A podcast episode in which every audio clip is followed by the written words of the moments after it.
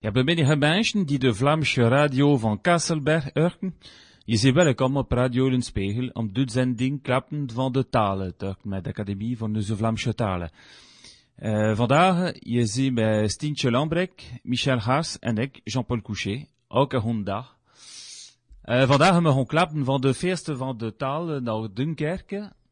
Uh, vandaag, en Riesel naast week. Euh, donc nous parlerons euh, aujourd'hui euh, des salons des langues, salon des langues de Dunkerque qui se déroule aujourd'hui même dans les salons de l'hôtel communautaire de Dunkerque et la semaine prochaine à Lille. Euh, ook van woorden voor morgen, donc des mots pour demain, de woorden van de 14e week voor, voor de Franse talen en voor de talen van Frankrijk, die opgericht is door de ministerie voor de Cultuur donc c'est une semaine des, langues qui est organisée par le ministère de la Culture. On en a déjà parlé dans nos émissions euh, précédentes et là ça prend effet cette semaine. Honklab Van Book, je, découvre le flamand, donc la brochure euh, Je découvre le flamand qui est euh, partie à l'impression, on en parlera tout à l'heure. van Nerste Woordenboek en Vlaams voor de jongen en voor euh, donc nous parlerons du premier dictionnaire en flamand pour les enfants et accessoirement pour leurs parents, qui là aussi est, tout près de, sortir des, presses. Euh, on klappen van de nieuwe boek dat een Vlaams boek naar naar Kortheid. Donc nous parlerons des nouveaux ouvrages dont notre centre de ressources documentaires de Steenvoorde a fait l'acquisition werk van d'UNESCO over de talen, de talen van de wereld. Donc nous parlerons aussi des travaux de l'UNESCO sur les langues du monde, et là pas les langues de France cette fois-ci. Un werk over de nieuwe spelling van Vlaams mais Philippe Simon. Nous parlerons également d'un grand sujet qui est le, sujet des travaux sur la réforme orthographique de la langue régionale flamande avec euh, Philippe Simon qui est avec nous. Honda Philippe.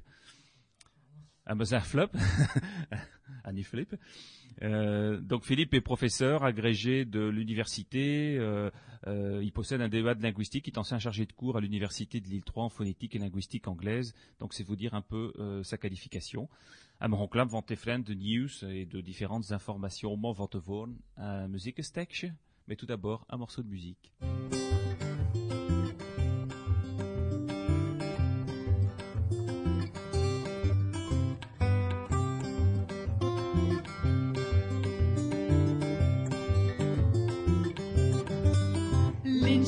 Trince Berace Martin, Schiffe Kartoche Hassara, Sudronkero, Brande Winch, Lirebuli, Lireboula.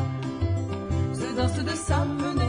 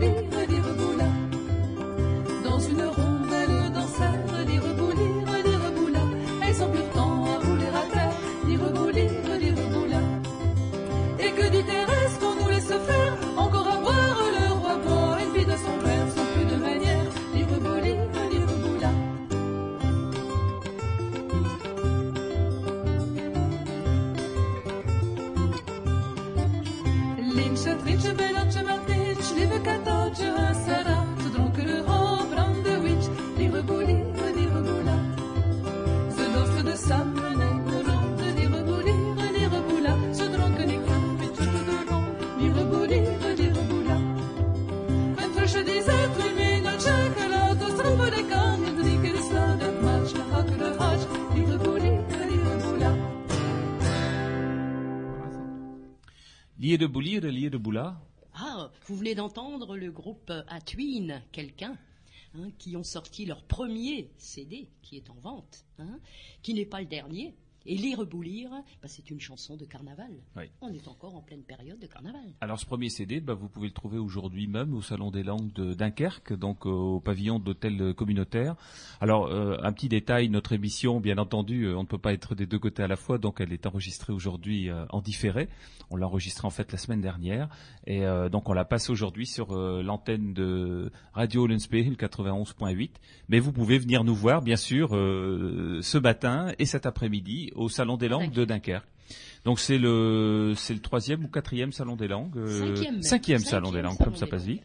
Et donc ben on y euh, on y participe depuis la création de l'institut. Euh, D'ailleurs le- l'association pour le développement des langues sur le littoral dunkerquois, la DLLD, qui est présidée par Patrick Fabre, est- partenaire de, de l'institut. Donc on, on s'échange les informations régulièrement sur le thème des langues.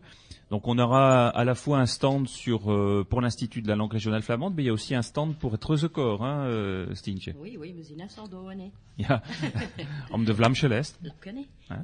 Donc on, on- c'est aussi l'occasion de rencontrer, bien entendu, les élèves des cours de, de flamand euh, donnés sur le, le littoral dunkerquois, mais sur toute la partie de l'arrondissement de Dunkerque, euh, parce que et, et même je dirais au- au-delà de, la, de la frontière, parce qu'il y a beaucoup de flamands belges qui viennent au salon des langues de Dunkerque également. Oui. Hein Alors il y a un programme euh, assez riche et chargé, en dehors de, euh, eh bien de, de très nombreux exposants euh, qui sont euh, qui sont aujourd'hui dans le pavillon de l'hôtel communautaire. On peut noter un nombre de conférences. hein. Il y a six conférences qui sont assez intéressantes, mais qui sont sur des thèmes très variés.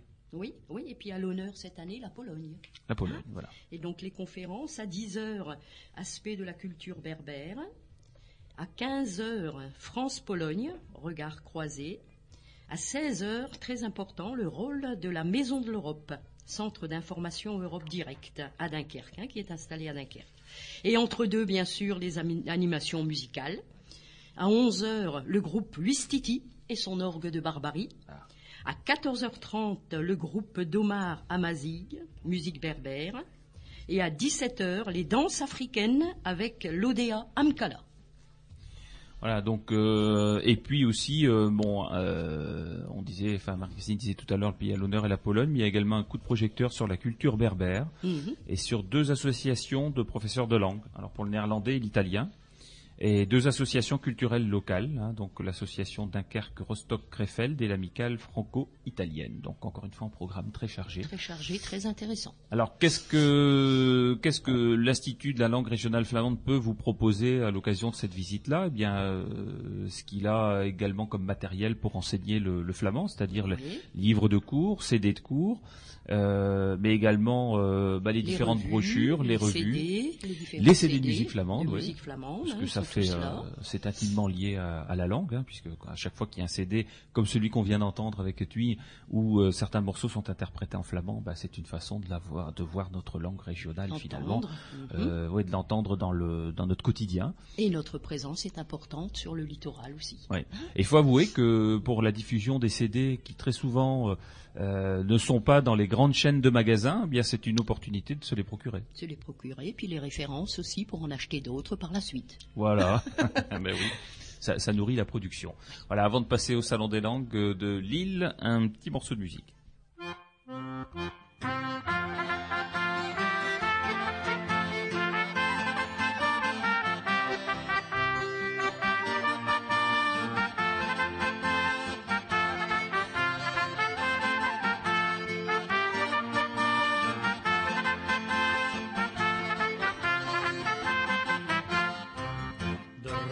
Er een man uit Lieria gegaan en wat vond hij onder zijn wegen staan?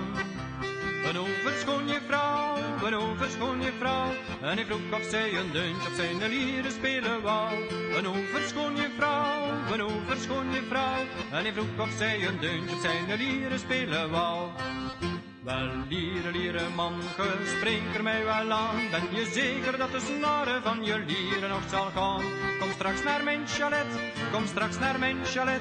Dan spelen we nog een deuntje op de lieren in ons bed.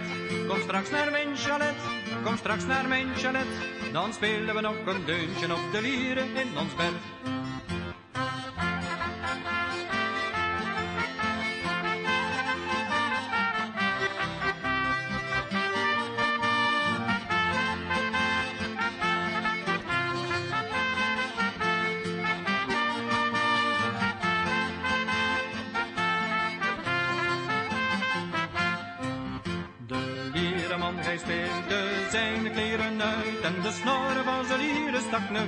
Een vooruit.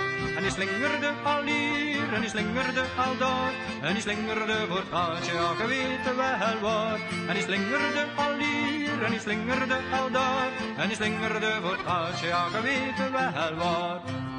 En als de leren man zijn lusten had voldaan, is hij met zijn slakken slingeren als een vrouwtje toegegaan. En als ook komt hij naar en als ook komt hij naar hij komt er zonder geld en met een slakken slingert dus. En ook komt hij naar huis, en ook komt hij naar huis, hij komt er zonder geld en met een slakken slingert dus.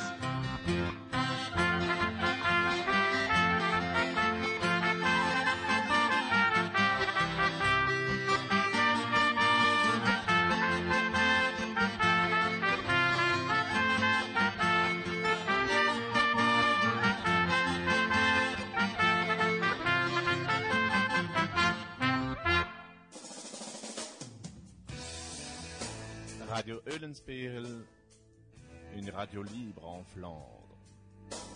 Vous venez d'entendre Claquebus. C'est un groupe de Flandre belge Bah voilà. hein, qui Donc, vient de nous interpréter de Leerman. et qui anime euh, un certain nombre de balles. Oh, folk. de Balfolk. Oui. hein, c'est très tonique. Des deux côtés de la frontière, des voilà. deux côtés de la frontière. Et ils ont également un très beau CD sur les chants de Noël. Euh, hein, c'est pas toujours les danses de, pour danser, les chants pour danser, la musique pour danser. Il y a aussi de très très jolis textes. Donc, euh, Festival des langues à Dunkerque aujourd'hui, euh, Festival des langues à, à Lille le week-end prochain, sont deux manifestations qui s'organisent un peu de concert, euh, c'est-à-dire euh, à la même époque euh, et en respectant les dates de telle sorte que euh, ce soit pas comme il y a quatre ans, je pense, où c'était le même jour des deux côtés. Là, c'est un peu compliqué pour assurer une permanence dans, dans les deux salons des langues. Alors, celui de Lille a lieu deux jours. Euh, le vendredi, donc vendredi euh, 20 et euh, samedi 21 mars, euh, dans les salons de, de la Chambre de commerce et d'industrie de, de Lille. euh, sur la place du théâtre, hein. donc c'est dans le centre, là c'est le Beffroi, c'est au pied du Beffroi, qui est à côté de la Grand Place. Donc c'est c'est un, un public euh, notamment pour le vendredi qui est un public plutôt de de Mmh, voilà enfants. et, et qui sont euh, en recherche d'orientation euh, linguistique. Et le samedi, c'est plutôt un public euh, d'étudiants, un, pu- Étudiants, un public aussi de- d'a- d'amateurs de langue, mais également personnes qui recherchent une formation professionnelle dans différentes langues. Voilà, donc bah on y sera pendant euh, deux jours. hein. Vous Mhm. pourrez également nous, nous trouver sur l'île. Euh, donc le vendredi, euh, on assurera la permanence toute la journée, le samedi également. Euh, c'est c'est également une, une occasion de euh, d'être présent dans ce grand bassin lillois euh, où il y a, c'est un des plus grands pôles euh, estudiantins du nord de la France. Donc euh, on rencontre beaucoup d'étudiants, on Oui. rencontre aussi beaucoup de bah, de Belges qui viennent également. Oui. Puis, et, surprise, on se rend compte que beaucoup de gens du bassin, donc lillois, la métropole, sont très intéressés par la langue flamande. Ah oui. Ah oui, bah, c'est-à-dire qu'il euh, y a une sensibilisation qui s'est passée il y a quelques années sur les langues régionales et bah, c'est l'occasion aussi de prendre un contact euh, voilà, visuel avec euh, euh, avec les langues régionales. Et ce sera aussi pour nous l'occasion de rencontrer euh, les créateurs du centre régional du livre dont on a parlé lors de la dernière émission et qui souhaitent coopérer avec l'Institut de la langue régionale flamande. Si ce centre régional du livre voit le jour dans notre région Nord-Pas-de-Calais, bah, ce sera l'occasion d'avoir un appui officiel euh, supplémentaire pour euh, nos parutions, pour euh, euh, nous contacter, Les pour, les diffusions, pour les cours de flamand, pour l'enseignement, etc. Voilà donc vendredi 20 et samedi 21, un programme très dense également, beaucoup d'exposants.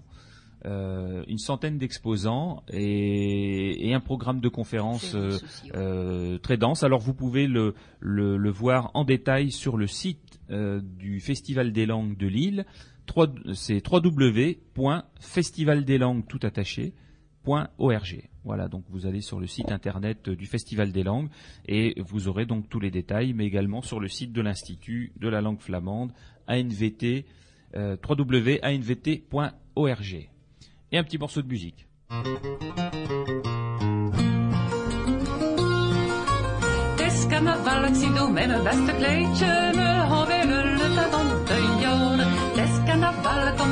Kom daar hier ook een meisjes. Het is carnaval voor de Dunkerknaars. Van de moeder en de pannenkoeken, op het appeltje bleef gekookt. En beste vier stond er rond de dansen men han nu har brått. Det ska när Alexito med med bästa kleedje Han wil het aan te jaren. Det ska när Valle kom där lir och en meisjes. Det ska när Valle worden dunker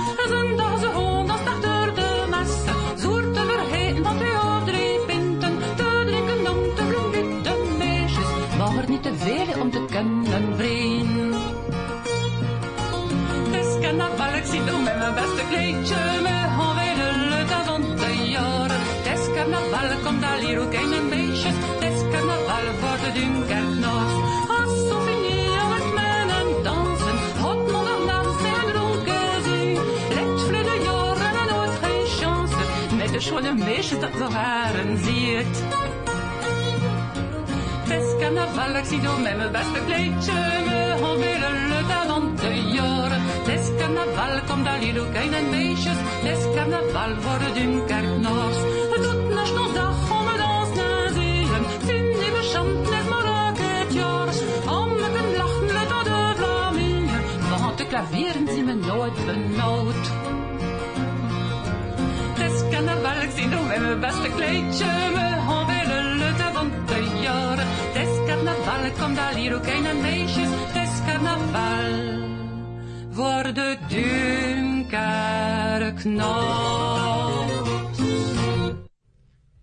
Het is carnaval, het is nog carnaval, hein, hè. Vous venez d'entendre donc euh, Edmond Vanille sur son CD Ops Flams numéro 1. Hein? Het is carnaval. Ik zie door mijn beste kleedje. Het is oost uitkomen, hè, Michel? Dat is net kan. Maar een gedicht lezen van uh, Jean-Noël Ternank. Ja. Nutcom. Le printemps. Voilà. De gelukkige bieren op dapperbomen en bloemen. En zijn geen droeve beestjes en begin van mei. Ze vliegen hier en daar om zeem te kunnen maken. Blieden van te leven, zo ver van de stij. Mei is ook een maand om meiklokjes te bellen. Zie de regen zo goed op een tafel en een potje. Moest niet ook Jezuïn, de Jezuïn overtiet voor de schoon. Schone witte of purper voor onze schoonvrouwtje. Maar een koppel meersen en elder nesten maakt. Daar is onze briefbussen en elder kleintjes piepen. Vader, moeder, vliegen in de zonne die krakt. Ons land is zo goed erop, tussen poschen en schieschen. En het begin van zomer, veuveltjes gaan het vliegen, nelder leven maken en een zot Vlaanderland. Maar in winter, ze kwamen een beetje vet eten, lekker de chamomeisjen, die slapen in tot land. Steve Chon, Is chaud. Printemps. Mielleuses abeilles sur le pommier en fleurs, au printemps du printemps bourdonnent de bon cœur, retrompent ici et là le pollen bienfaiteur, semblent y trouver la joie et même le bonheur. Mais le mois du muguet et le mois de Marie, on en offre le brin à l'épouse ravie. Parfum de clochette change toute sa vie, le lilas autrefois à maîtresse éblouie. Mes anges en couple ont bâti leur maison dans ma boîte à lettres, comme un rond dans le fond, oisillons pépillants et parents champions, apportant tour à tour petits fours et s'en vont. Au début de l'été, voleront de la boîte, puis se débrouilleront en oubliant la ouate, reviendront en hiver comme les sans savates qui dorment sur le banc en attendant la boîte. Ah, donc ce très beau texte de Jean-Noël Terdinck, hein, qui, a, qui a écrit euh, deux, euh, deux recueils de poèmes. Celui-là, c'est Vandelay et Todde donc de la Lys à la mer. Et d'ailleurs, c'est une belle transition pour euh, Word von Morgen, Voilà. puisque euh, c'est un appel que cette semaine de la langue française et des langues de France est un appel à la création, hein, à la création linguistique. Alors, on a souhaité euh, faire partie de cette manifestation comme euh, maintenant depuis euh, cinq ans. Avec euh, une, euh, une proposition aux différents cours de flamand euh, de participer à la, à la création euh, sur la base des dix mots. Alors les dix mots qui ont été proposés cette année ont été proposés sur eh bien des enjeux pour demain, quoi, en l'occurrence.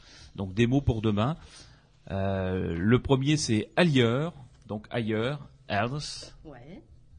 Ensuite, euh, bah, demain, euh, alors on peut on peut penser aussi aux capteurs. Alors les capteurs qui euh, qui sondent dans l'espace, euh, ce qui peut se passer ailleurs, hein, euh, et donc euh, qu'on pourra découvrir demain. Donc là, c'est un peu compliqué parce qu'un capteur, Mmh, euh, en capteur. flamand, voilà. euh, Des capteurs, allez. euh, alors, il y a un mot flamand qui dit un opvang, donc euh, pour capter. hein. Ensuite, euh, alors le clair de terre, ça c'était, on s'est demandé ce que ça venait faire là, parce que clair de terre, on ne le voit effectivement que sur une planète. hein. Donc encore une fois, ça fait appel à la réflexion, à l'imagination. Mhm. hein. Donc ça va, ça va nous donner, ça nous donne déjà d'ailleurs des textes un petit peu surréalistes Oui.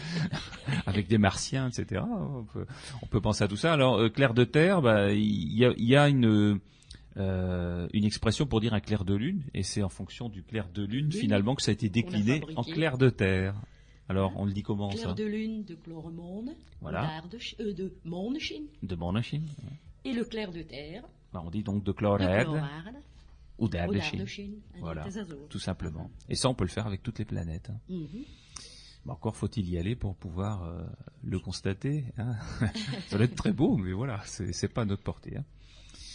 Ensuite, euh, eh bien, clic. Clic. Bon, on ne sait pas ce que ça vient faire dans cette liste de mots-là, mais euh, voilà, peut-être le, euh, les nouvelles technologies, le clic avec la souris. Donc, euh, Mhm. bah il n'y a pas à chercher longtemps. Hein. Das Klick, allez. Das clic, hein.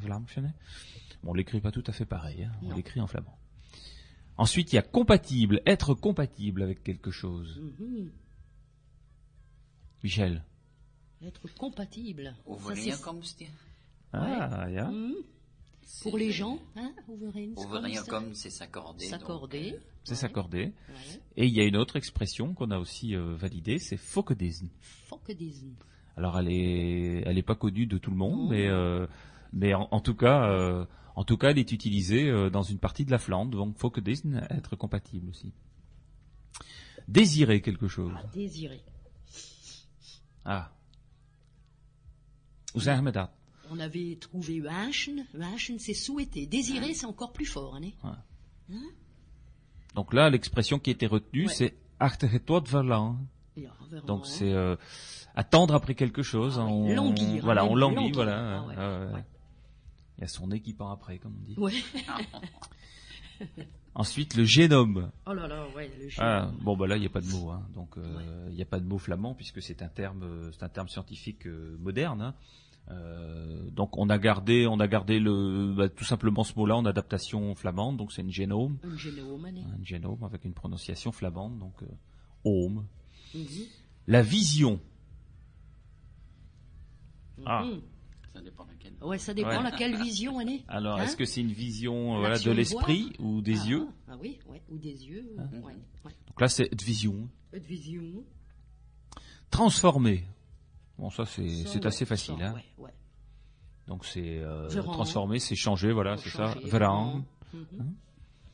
Et pérenne, Qui dure tout le temps, hein. voilà. Pérenne, c'est quelque chose qui dure, donc Ouais. euh, qui dure ou qui, qui dure depuis longtemps, qui va durer longtemps. longtemps. Hein, c'était, il y a le sentiment dans l'espace-temps. Donc c'est l'art de. L'heure de. Ouais. Voilà. Donc autour de ces dix mots, eh bien, euh, on a souhaité que les cours de flamand, mais tous ceux qui sont aussi habitués, on les connaît maintenant depuis quelques années. Ouais, il y a des Voilà. poètes, il y a Voilà, des poètes. il y a des hein. poètes, Il y a hein. des nids de poètes. Voilà, il y a des lignes poètes. On sent qu'il y a des endroits où c'est euh, assez ça fertile. fournit, hein. Ouais, voilà. ça fournit. Et donc on a déjà commencé à, à recueillir une douzaine de textes autour de ces dix mots qui sont très sympathiques, euh, pour la plupart bilingues d'ailleurs. Mmh, Euh, certains sont uniquement en flamand, mais euh, la plupart sont flamand-français. Et donc on continue notre appel à, à la création parce qu'on aimerait comme euh, tous les ans finalement euh, arriver à une vingtaine de textes. hein. Euh, 27 l'année dernière. 27 l'année dernière. Euh. Voilà, donc on a encore un, on a encore un peu de temps parce que la semaine de, de la langue euh, française et des langues de France c'est du 16 au, au 23 mars, donc ça a démarré, ça démarre ici là, ce week-end. Euh, mais nous comptons les donner lors de la nuit des musées le 16 mai.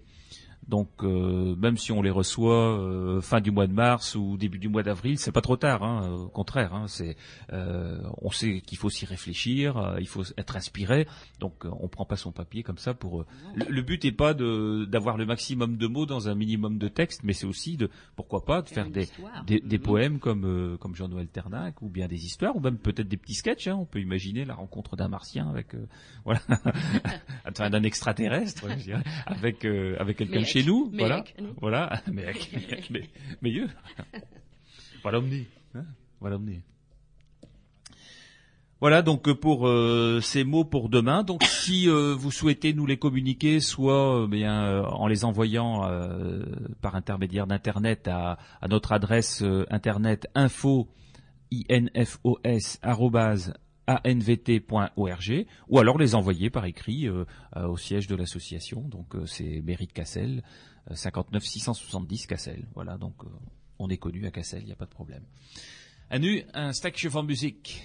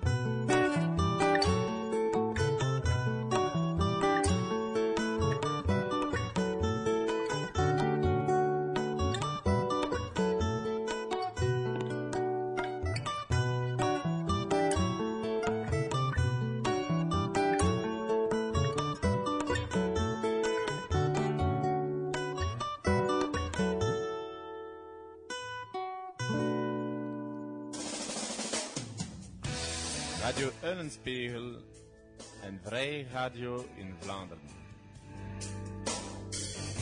Vous venez d'entendre, bien sûr, le groupe Atuine de Minebode, hein, de le messager d'amour. Voilà, donc toujours extrait de leur premier De leur CD. premier CD. mais que vous pouvez trouver aujourd'hui et le week-end prochain, donc sur les stands de Euh, l'Institut de la langue régionale flamande, euh, dans les salons des langues de Lille et de Dunkerque. Alors le sujet suivant, c'est la, la petite brochure euh, Je découvre le flamand qui avait été euh, conçue donc il y a maintenant une paire d'années euh, à l'initiative donc de Trezecor et de la mairie de, de Berg. De Berg. Voilà, bon bah qui euh, qui était épuisé. Hein, Oui. euh, ça est parti comme des petits pains, on peut Comme dire. des hein. petits pains, ça plaît bien. Et il a fallu le remettre un petit peu au goût du jour, le, le réviser, euh, Le corriger. le corriger et, et le rééditer. Donc, euh, bah, il est parti sous presse. Alors, vous ne pourrez pas encore le voir euh, aujourd'hui, mais peut-être la semaine prochaine à Lille, euh, eh bien, nous aurons nous aurons à nouveau les brochures rééditées. Oui. Hein, on va éditer prochain 1000 salon exemplaires, hein, donc, euh, voilà. On est à Gravelines aussi, hein. ça c'est un peu plus loin, le 26 avril. Le 26 avril, Hein, le voilà. salon- le salon du livre, là. Alors, cette petite brochure reprend euh, les fondamentaux finalement. Hein, euh, La on- survie en Flandre. Voilà, co- comment comment survivre C'est pas, pas une belle expression. euh, sur- on, Pour celui on qui vit, on vit, voilà. Ah oui, Qui oui. comprend pas le flamand. Ah oui, pour celui Hein qui comprend pas le flamand, d'accord. Donc c'est euh, voilà sur euh, l'école, sur euh, comment dire bonjour, des petits mots gentils, hein, souhaiter la bienvenue, etc. pouvoir bavarder un peu, les couleurs, comment est-ce qu'on les comment est-ce qu'on les dit en flamand. Les bah, jours de la semaine. les jours de la semaine, mois, comment se présenter, Mhm. comment dire, que cherches-tu ou comment allez-vous, la conjugaison d'une quelques verbes, hein, être Mhm. et avoir, euh, euh, mais aussi apprendre, l'être humain, voilà, Les vêtements. hein. les vêtements, le corps humain. Ouais, c'est quand même assez, c'est quand même assez Ouais, dense. puis euh, toute une c'est- série de verbes pour pouvoir, à la fin de la lecture, euh, pouvoir faire des phrases. Voilà, les noms de quelques légumes aussi, euh, les jours de la semaine, Mhm. les mois. Les saisons. Les saisons également. Voilà, donc ce- cette petite brochure est- sera donc disponible euh, au prix euh, modique de 1 euro, hein, euh, qui sert également à alimenter, euh, je dirais, les travaux de l'Institut de la langue régionale flamande. Mais avec ces petits mots-là, bah, il y a possibilité de savoir comment on écrit, euh, comment on écrit euh, bonjour. Je, euh, je regarde également les autres expressions. Revoir, hein, totonorsteke, là, qui est euh, trituré dans tous les sens, qui est torturé même, Torturé euh, même. parce que les gens connaissent cette expression, mais savent pas toujours comment l'écrire, donc on la retrouve avec tout, ça, presque tous les mots de l'alphabet, toutes les lettres de l'alphabet. Donc là, on la trouve, voilà, en deuxième page, bien écrite, comme il, comme il faut. Donc, bah, ça a été aussi l'occasion, en, en la révisant cette brochure, de, de l'adapter aux nouvelles conventions orthographiques, dont on parlera en deuxième partie d'émission, euh, avec l'appui de, de Philippe Simon. hein, euh, euh, Philippe, donc ça, enfin, là, ça n'a pas été un travail très très compliqué par rapport aux travaux orthographiques parce que c'est arrivé finalement à la fin de nos, nos réflexions. Bah, il y avait déjà un travail qui avait été fait de toute façon, donc c'est c'est tout à fait mineur mon rôle là-dedans. c'est c'est vrai que le plus gros du travail est fait, il y a juste à passer derrière un peu de peinture. C'est pas trop Mm. Trop difficile. Oui, ça n'a pas appelé de, de réflexion complémentaire qu'on avait éventuellement pas abordé lors des travaux euh, académiques. Non. Voilà, donc euh, bon, ça c'est euh, c'est maintenant euh, ce qu'on fera euh, systématiquement à partir du moment où il y a euh, bien des nouveaux textes qui, qui, paraissent, sortent, qui sortent. oui, Une diffusion. Eh bien, il y a une relecture orthographique pour la mettre aux nouvelles conventions dont on parlera euh, tout à l'heure. Voilà, donc cette brochure, eh bien, il y en aura 1000 exemplaires. On va également la diffuser euh, pour les enfants des écoles, là, gratuitement, cette fois, parce que ceux qui apprennent euh, le flamand dans le cadre des cours euh, scolaires, eh bien, nous avons décidé, comme avec le premier dictionnaire dont, dont on parlera après, le prochain morceau de musique, eh bien, euh, le premier dictionnaire sera également diffusé euh, aux enfants gratuitement, parce que à partir du moment où il y a un effort qui est fait pour euh, l'apprentissage des langues régionales, eh bien, nous, notre rôle, c'est aussi de mettre les quelques subsides que nous avons à disposition de ces apprenants. hein. Et, puis, bon, bah, le matériel scolaire, si on doit l'acheter, on peut considérer que l'apprentissage n'est plus gratuit. hein. L'enseignement doit être gratuit, au moins au niveau des langues régionales.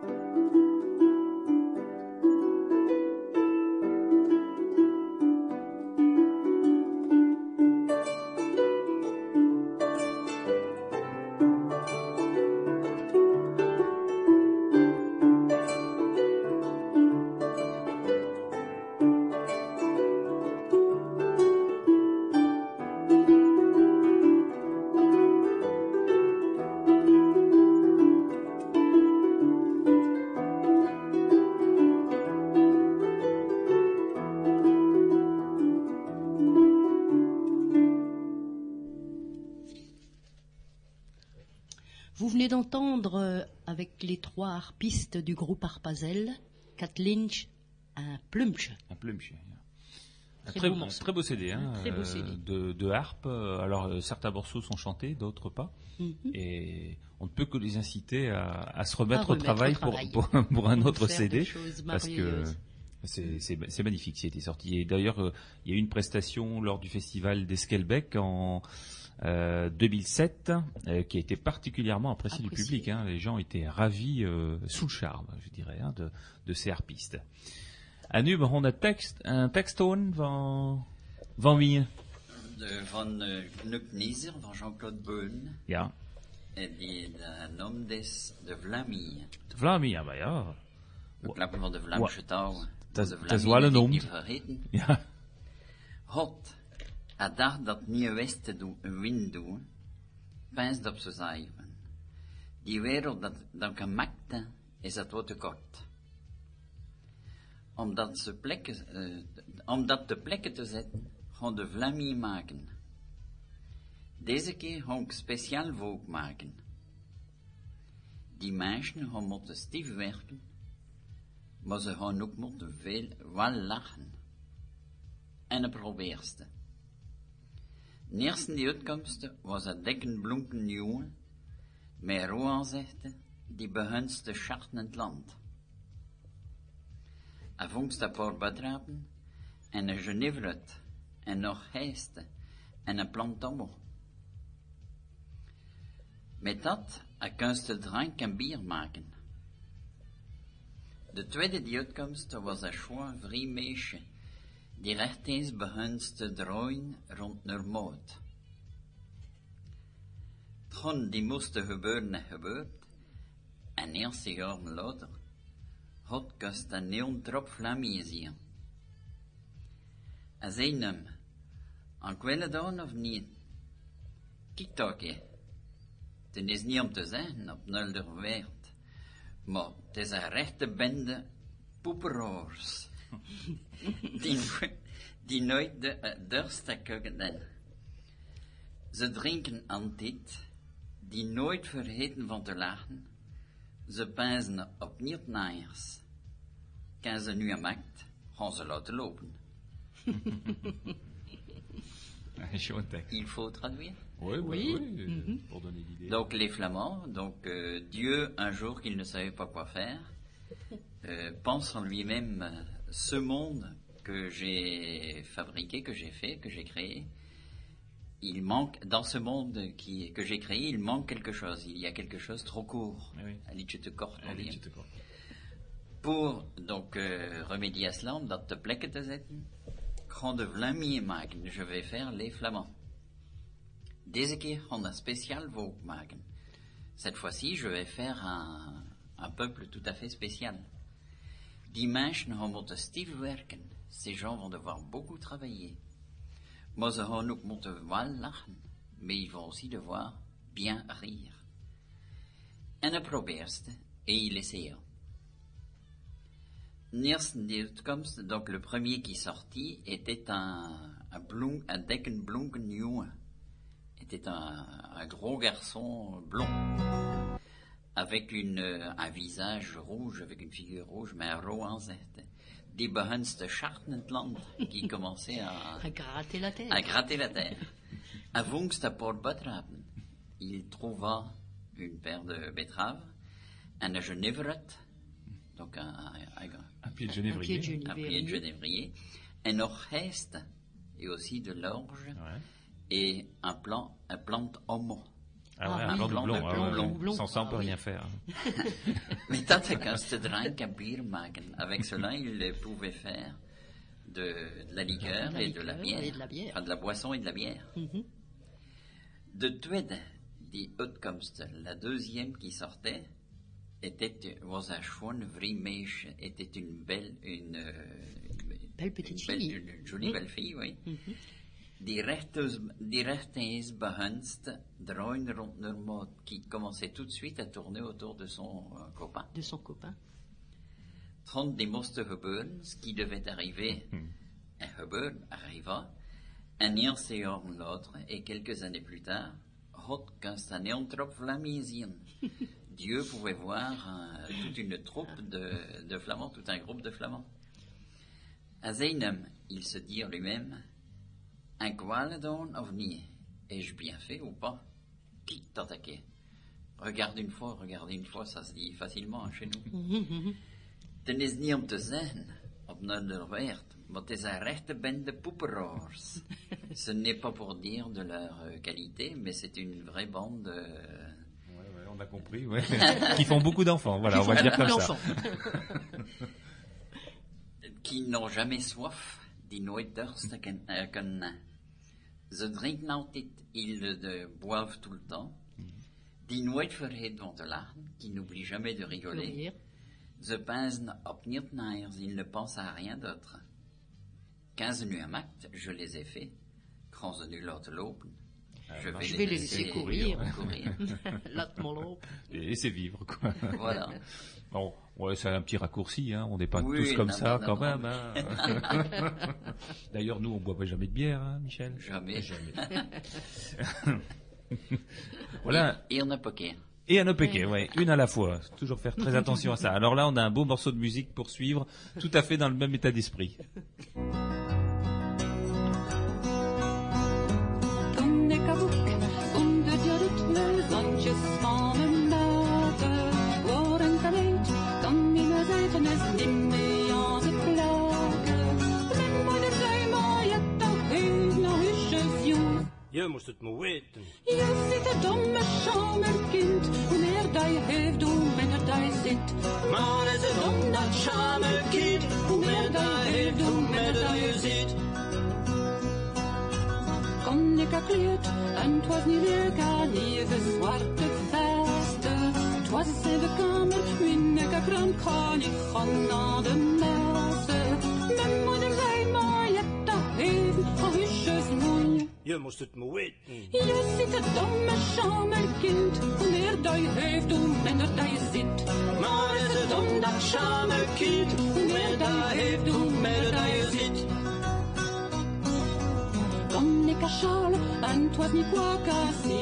Liefje wanten.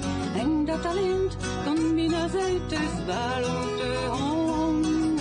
En mijn moeder zei maar, je hebt toch even al je zesde. Je moest het maar weten. Je zit een domme schamerkind, hoe meer dat je heeft, hoe minder dat je zit. Maar is het om dat schamerkind? Hoe meer dat je heeft, hoe meer dat je ziet. Van ik haar rink en hoe door je naar te gaan dansen. En dat heeft me, kent het vergeten kunnen, daar ik geen chance.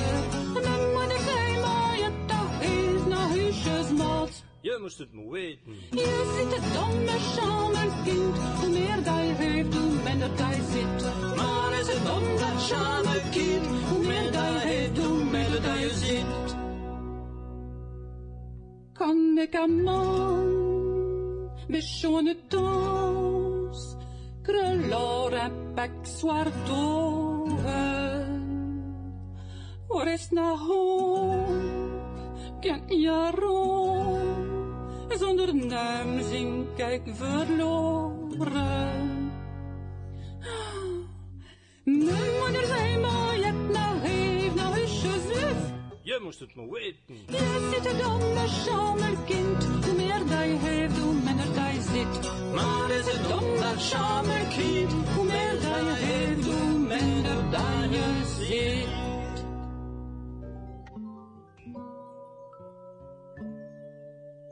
Radio Ulenspiegel, EM 90.8, Radio Ulenspiegel 91.8. Vous venez d'entendre euh, sur le CD d'Edmond Vanille, euh, Ops Flams, Kamneka Book. J'avais un livre. Ouais. Hein, et l'histoire dit que bah, Edmond, elle prêtait un petit peu tout ce qu'elle avait à tout le monde. hein, et sa mère lui disait attention, tu dois pas trop donner non plus. Hein, hein, T'as qu'à le savoir parce qu'en général, ça revient pas. Quoi, hein. Et en finale, eh ben, elle a même euh, prêté son mari, et qui était pourtant si beau. Et ben, lui, il n'est pas revenu non plus. Voilà, donc c'est un droite lignée. De l'humour de voilà. Flandre. Alors donc ce, ce texte qu'on a entendu tout à l'heure est extrait d'un livre qui a été édité il y a quelques années par euh, l'association Te Hore Touron, euh, dont fait partie euh, Philippe Simon. Donc c'est une association qui est un petit peu en sommeil euh, en ce moment, mais qui existe toujours. C'est-à-dire que les, les membres font- sont plutôt actifs au sein de l'institut finalement. hein. et, mais voilà une très belle initiative parce que ces textes, euh, bah, Philippe peut en parler mieux que moi, ont été recueillis donc auprès de euh, Jean-Claude Bunn, c'est ça? Oui, Jean-Claude Bonne, j'imagine qu'à Cassel, les gens s'en souviennent encore, les gens qui ont un- sont un petit peu plus âgés, puisqu'il tenait le café de Saint-Sébastien, de l'autre côté du mont. Et donc, euh, c'était quelqu'un de très philosophe et de très taquin. C'est pour ça le titre du, Ni- du, du recueil. Et un jour, donc, on buvait un, un coup chez lui et il nous a sorti une pile de papier avec des textes qu'il avait écrits à sa manière. Et donc, euh, on avait on a décidé d'en faire un livre à l'époque. Donc, j'étais allé chez lui, j'avais pris une photo de lui, je me souviens très très bien, avec ses deux petites filles hein, qu'on a mis en couverture.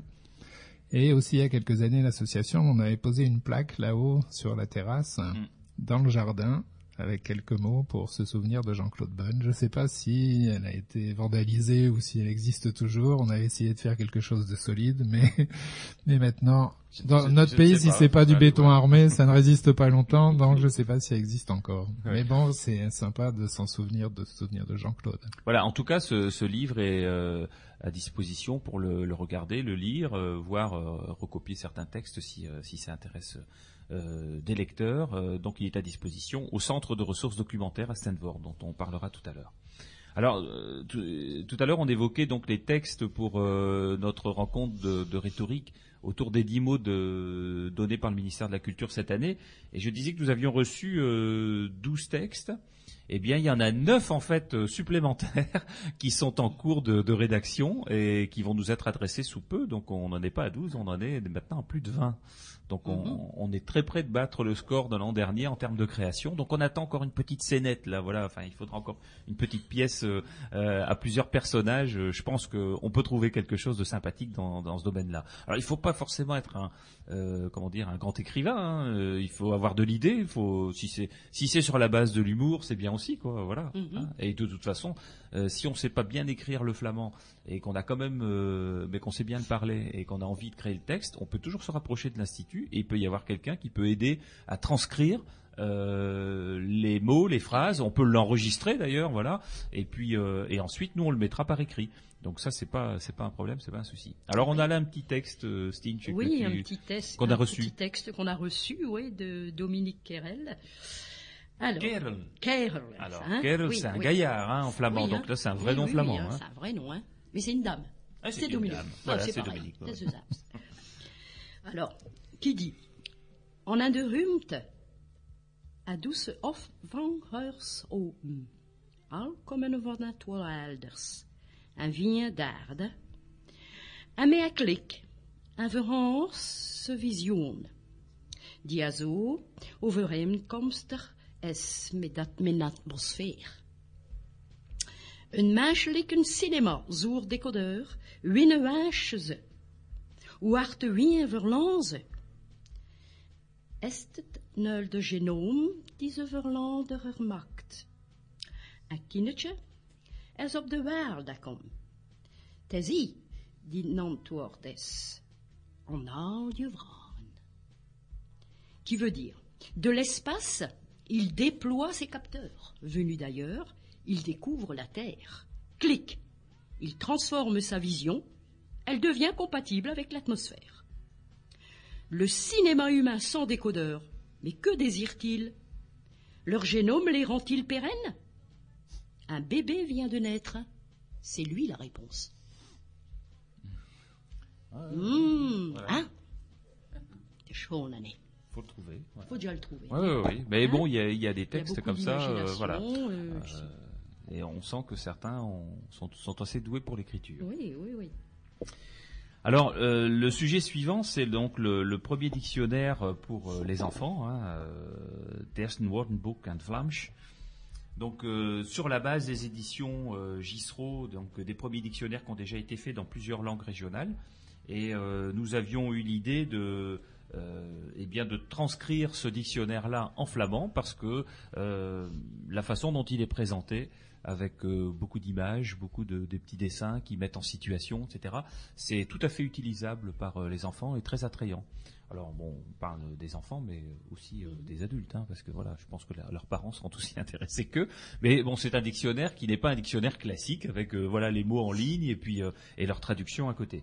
Ce qui n'empêche que il, faudra quand même qu'on voilà qu'on aille jusqu'au bout du dictionnaire grand format, je dirais. Mais celui-ci, en tout cas, il est maintenant dans dans sa phase, euh, je dirais, de préédition, parce qu'il y a eu, euh, bah, d'ailleurs, autour de la table, il y a plusieurs personnes qui s'en sont particulièrement bien occupées, en commençant par euh, par Michel. Alors, au départ, les contacts ont été pris par Dominique Fache, qui fait partie du, du bureau de l'institut, donc auprès des éditions Gisro, qui ont enfin accepté de collaborer avec nous bien volontiers sur sur cette édition, sachant qu'ils prennent en charge une partie du coût euh, de ce dictionnaire et que nous on prend en charge l'autre partie. Donc euh, déjà il fallait que on ait en face de nous un vrai partenaire, quoi, pas pas quelqu'un qui dit oui, oui allez on, on est tout à fait d'accord pour imprimer, mais c'est vous qui euh, qui prenez tout en tout en charge. Là c'est pas le cas. Ce sera un vrai partenariat. Donc Dominique s'en est occupé. Il a établi le contact. Ensuite Michel. Donc euh, bah, c'est consacré aux traductions. Mais le point de départ a quand même été Marie-Christine qui a ramené ce, Oui. ce dictionnaire Voilà. euh, breton français. L'idée au départ, de, ça vient de Marie-Christine. De Bretagne, Ouais. de ses vacances. Ah oui. Ah, comme Voilà. quoi, de- il faut avoir des vacances culturelles, hein, Stinch Ah, Ah, c'est euh, bien. oui, on est voilà. toujours en train de regarder ce qui se passe ailleurs, hein, Donc c'est une c'est une bonne initiative parce que bon après bon les traductions ok mais il a fallu quand même adapter certains mots euh, qui n'étaient pas vraiment de notre répertoire flamand. Ah bah oui, hein. Donc, Des menhirs, allez. Des menhirs, les dolmens. et même Des les- dolmens. comme disait aussi Frédéric euh, Ouais. De Vos la fois dernière, euh, des écrevisses, bon voilà, Ah oui, il n'y en ouais, a pas énormément tous les jours dans nos rivières. hein. Hein Voilà. Donc on a plutôt remplacé ça par des moulins, par euh, des houblonnières, euh, Mhm, voilà, et mhm. puis euh, ce qu'on voit qui fait vraiment partie du, du paysage. Donc un gros travail de traduction par, euh, par Michel. Frédéric s'est occupé, Frédéric Devos, donc qui enseigne le, le flamand, s'est occupé également de toute la partie euh, euh, des vignettes à transposer euh, sur notre image, enfin notre imagerie, notre imagerie d'épinal flamande, euh, mais également à donner aussi des, des traductions complémentaires pour, Oui, oui. pour les mots qui n'étaient pas adaptables. Et puis donc après il y a eu un travail avec Philippe également de relecture, de correction, de d'adaptation de certains mots pendant les vacances ici. Donc euh, un, un moment euh, assez dense euh, pour pour terminer ce, ce premier dictionnaire. Et aujourd'hui, bah, il est en, en phase de relecture. Et donc on pense pouvoir euh, l'éditer dans les, je vais pas dire les prochaines semaines parce qu'après il y a quand même un travail euh, des éditions page. pour mettre Mhm. en page, Mhm. pour recréer les vignettes euh, qui, qui correspondent à la Flandre. Et donc là il y a un travail de graphisme aussi dessus. Et je suppose qu'avant de passer à l'édition, il y a une relecture à nouveau qui nous est proposée. Donc, mais euh, on peut dire aujourd'hui que dans le courant du printemps, ce premier dictionnaire sortira. Voilà. Donc j'ai bon espoir que Mhm. avril ou mai euh, seront les mois de, de sortie du premier dictionnaire. Donc il y aura euh, à peu près également 1000 exemplaires qui seront mis en circulation euh, par le biais de l'Institut de la langue régionale flamande. Donc il y aura une diffusion également dans les librairies. Il y aura une diffusion par le biais des salons, des stands qu'on tient, au centre de ressources documentaires. Il y aura une diffusion, je l'ai dit tout à l'heure, donc aux enfants des écoles, là ce sera une diffusion gratuite. Et ce, premier dictionnaire sera un prix tout à fait abordable de 5 euros. Hein, C'est vraiment pas cher du tout. Euh, je pense que là, on, aura un premier outil euh, très sympathique euh, créé par l'Institut de la langue flamande avec un vrai travail d'équipe euh, autour de au- autour de cette édition-là. Voilà, et donc ce sera le premier pas vers le dictionnaire complet. Euh, mais là, on, a aussi avec nous euh, quelqu'un qui euh, qui est tout à fait à même de pouvoir se lancer dans cette euh, expérience-là, parce qu'il a participé au premier dictionnaire Fagos en Seine-Simon. hein. le Simon du Fagos en Seine-Simon, ben, il est là au micro, donc euh, il pourra nous parler de son expérience tout à l'heure à l'occasion de, euh, des travaux sur la nouvelle, nouvelle convention orthographique. Et, et c'est vrai que c'est fortement demandé, hein, en tout cas. Voilà donc pour le premier dictionnaire. Euh, on ne manquera pas d'en reparler sur cette antenne dès qu'il sera sorti. Mais avant, un petit morceau de musique. Vous venez d'entendre donc de Vlamchetal, d'Edmond van Elle, hein, c'est vrai, Ouais. hein, des heren. Hein, donc euh, de Vlamchetal, laat ze maar leven en dansen en zingen. Et comme on- Laisse-la vivre, Voilà. chanter, danser. et danser. Et comme on a déjà dit euh, plusieurs fois à ce micro, il y a des enfants maintenant qui la connaissent par, Par cœur dans les écoles, notamment les élèves de, de Michel à Esquelbec. hein. Esquelbec, oui, oui. Le refrain. Le Voilà. refrain Le complet. refrain par cœur. hein. Donc s'ils Mhm. entendent cette émission, bah, ils auront Ils vont pu chanter Ils transistor. Alors le, le sujet suivant, ce sont les donc les, les nouveaux livres qui euh, qui ont été euh, acquis par le Centre de ressources documentaires, hein, des nieuwe van een Vlaamse boek naar geschriftscentrum naar Steenvoorde. Euh, lorsque nous avons créé ce centre de ressources documentaires, c'est pas euh, pour avoir un petit local entre nous, euh, c'est bien pour mettre à disposition du public, hein, alors que ce soit tout simplement des voilà des, amoureux de la langue flamande, mais aussi euh, des élèves des cours, des parents d'élèves dont les enfants apprennent le flamand, eh bien un endroit où on peut se alors soit se procurer euh, eh bien les ouvrages dont on vient de parler là tout à l'heure et qui vont sortir, euh, les livres de cours de livres de cours de Jean-Louis Martel, hein, Vlaams mais aussi des CD de musique flamande, mhm. et également d'avoir un endroit où on peut consulter tout un tas d'ouvrages qui traitent euh, alors de la Flandre, mais en, de la Flandre en général, mais de la langue flamande en particulier. Et on est dans une phase aujourd'hui d'acquisition d'ouvrages assez dense. On avait déjà recueilli un certain nombre de livres. Alors, certains, et il faut remercier ceux qui l'ont fait, euh, euh, qui ont fait don à l'Institut d'un certain nombre d'ouvrages sur le flamand ou en flamand. Euh, on en avait également acheté quelques-uns et grâce à des subventions, notamment, euh, euh, on les cite pas toujours sur l'antenne, mais c'est l'occasion de le faire, du ministère de la Culture, du pays des moulins de Flandre qui nous aide également tous les ans du conseil régional qui, euh, qui a également donné un coup de main sur euh, ce sujet-là, eh bien, on a acquis euh, euh, quelques subsides qui nous permettent aujourd'hui de rentrer euh, des livres. Alors là, on, on a depuis quelques semaines fait rentrer à peu près euh, 30, euh, 30 à 40 ouvrages supplémentaires. Il y en a encore à peu près autant qui sont en cours de d'envoi dans les méandres de, de la poste, enfin des différentes postes, parce qu'en fait, ça nous vient des Pays-Bas, ça nous vient de Belgique, ça nous vient des États-Unis, du Canada, ça nous vient d'Allemagne, euh, ça nous vient de France, voilà, euh, euh, parce que bah, ces livres sont pour certains d'entre eux assez rares et que bah, il y a quasiment qu'Internet qui doivent, euh, qui nous permet de les trouver euh, sur euh, sur des sites spécialisés dans des ouvrages rares. Euh, voilà, donc euh, on peut en dire un mot euh, sur le choix de ces, livres. Philippe nous a aidé également à les choisir pour certains d'entre eux. Alors je peux dire qu'on on a par exemple reçu cette semaine euh, 15 des 18 ouvrages de Carole Deflou sur la toponymie flamande. Alors ça c'est un trésor hein, que tu avais trouvé sur Internet. Mhm. D'ailleurs, il n'a pas traîné hein, sur Internet parce Ah, que il y a des choses qu'il faut, il faut on, faire on nous a dit, c'est- voilà, il a Ouais. été pendant 15 jours dessus et puis euh, on, on est tombé sur ces ouvrages-là. Et je crois qu'il manque encore un. Alors il manque un- trois, trois ouvrages. Ouais, c'est, y a- en fait, il y a 18 euh, volumes. Ouais. On, on a récupéré 15 volumes, donc il nous manque le 1, le 2 et le 4. Au cas où quelqu'un les aurait chez lui. Voilà. euh, Voilà. Et qui, voilà, qui aura un ouvrage comme ça seul, euh, eh bien, ce serait l'occasion de, de, de compléter la collection. On est prêt à l'acheter, hein, si, euh, s'il le faut, euh, voir éventuellement si la personne veut nous le confier euh, euh, officiellement. On lui en garde la paternité, hein, bien évidemment. Alors ça, c'est un, c'est un ouvrage, enfin, c'est une série d'ouvrages qui ont été euh, écrits entre les deux guerres. Le premier date de, enfin, qu'on n'a pas le numéro 1, mais enfin, vu la date à laquelle ils ont paru, je pense que le premier a dû paraître en 1919-1920, et ça s'est terminé en 1938, donc juste avant la deuxième guerre mondiale. Et ce Karel de Flou a fait un travail de fou, euh, parce que sortir 18 ouvrages sur tous les toponymes de, de West-Flandre, euh, mais jusqu'à la région de Boulogne, euh, du Pontieux, enfin une partie du Pontieux, bah c'est phénoménal quoi. Voilà. Comme tu dis. Enfin, il y a que des, il y a certaines époques, c'est par exemple euh, le dictionnaire de, euh, sur le flamand de Westflam chez. Oui. De, De Beau, oui. de Beau, c'est aussi un truc, euh, une compilation incroyable, quoi. Quand on y pense, le temps, parce qu'il n'y avait pas d'ordinateur au 19e siècle, hein. Les gens avec leurs fiches de, de travail, qui- enfin les années qui passaient pour faire ce genre de boulot de compilation, c'est énorme. Et on en a toujours besoin maintenant. Alors ce, travail de Karel de Flou reprend depuis euh, euh, les temps les plus reculés toutes les orthographes euh, des villages, des lieux-dits. Donc on retrouve des sources du XIe siècle, du Xe siècle, donc si on veut, alors c'est classé bien évidemment par ordre de chronologique, de, par ordre alphabétique des villages. Donc si voilà, on habite Cassel, eh bien on prend le euh, l'ouvrage qui traite de la lettre C et on trouve toutes les orthographes de Cassel depuis les temps les plus reculés. Donc ça peut être très intéressant à, à compulser parce que ces livres sont quasiment introuvables aujourd'hui.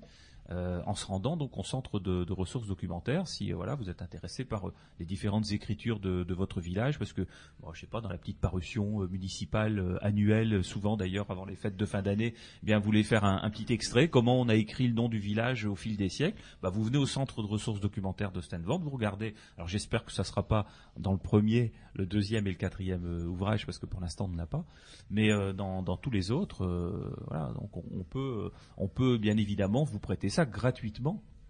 Alors, on prête pas le, livre parce que les livres ne sortent pas du centre de ressources documentaires, mais on peut vous le mettre à disposition. Alors, c'est euh, le premier samedi euh, de chaque mois, premier samedi matin de chaque mois, qu'on peut consulter tous les ouvrages. Donc, le centre, est, je rappelle, est situé 44 euh, rue Carnot à Stanford, donc c'est la, route qui mène de la place vers en direction de Eck. Et on est sur l'aile du, du bâtiment, l'aile droite du bâtiment où il y a la médiathèque de la ville.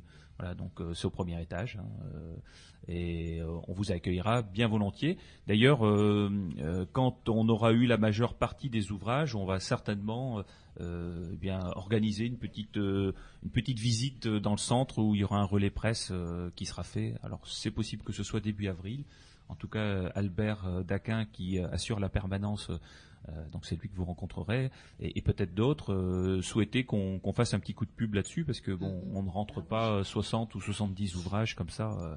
donc on aura à peu près 150 ouvrages euh, qui traiteront du flamand quand on aura reçu tous les livres qu'on a commandés alors sur le choix des livres je voulais juste ajouter une petite chose sur la toponymie, c'est que sur Internet, on peut trouver le, le Toponymies Wardenbook de Moritz Haseling. Si on fait une recherche sur Google, on va trouver ça. Et il est donc consultable sur Internet. C'est aussi un document très très important pour la toponymie, mais il s'est pas trop intéressé à la microtoponymie comme l'a fait de, de Flou.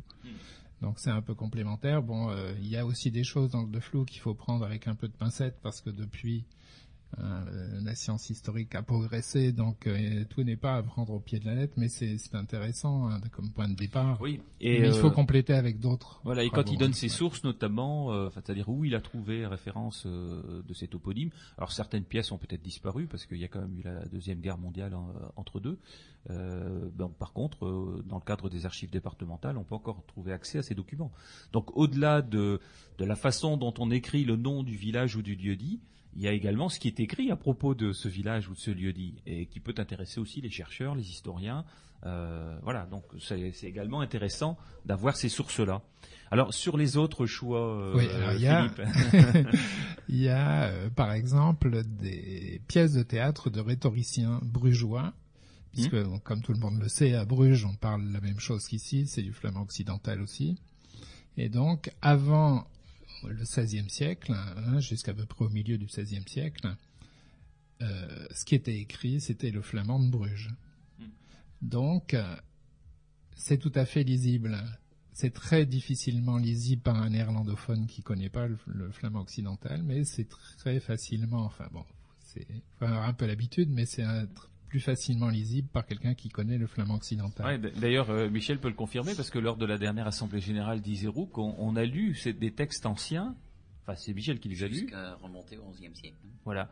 Et euh, alors, 11e, c'était difficilement compréhensible. Très difficile, oui. Mais quand on arrivait au Moyen Âge, les, les personnes euh, euh, comprenaient. D'ailleurs, j'ai une petite anecdote sur le sujet, c'est que les, les querelles de flou, donc euh, on ne les a pas envoyées par la poste parce que l'antiquaire, on appelle en Belgique euh, l'antiquaire de, livres anciens, euh, était tellement intéressé que ces livres arrivent à l'Institut de la langue flamande qu'il est venu les apporter lui-même. Comme ça, en plus, ça nous a évité les frais de, poste, ce qui est pas négligeable quand on a 15 ouvrages.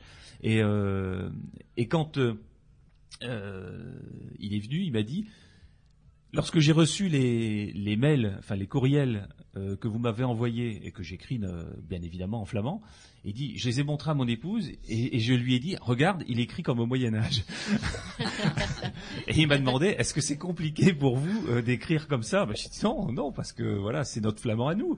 Euh, certes, euh, il trouve sa source dans le Moyen Âge et il a été très peu modifié. Là, euh, c'est le linguiste qui pourra mieux parler que moi de ce sujet, euh, Philippe, hein, euh, sur euh, la, la persistance de, du flamand sans transformation. quoi. Oui, c'est ça. Ben, Comme à partir de la conquête française, le, le- la Flandre française a été coupée des Pays-Bas du Nord et de ce qui se passait en Belgique. Après, quand il y a eu la création de la Belgique, le flamand d'ici est resté stable.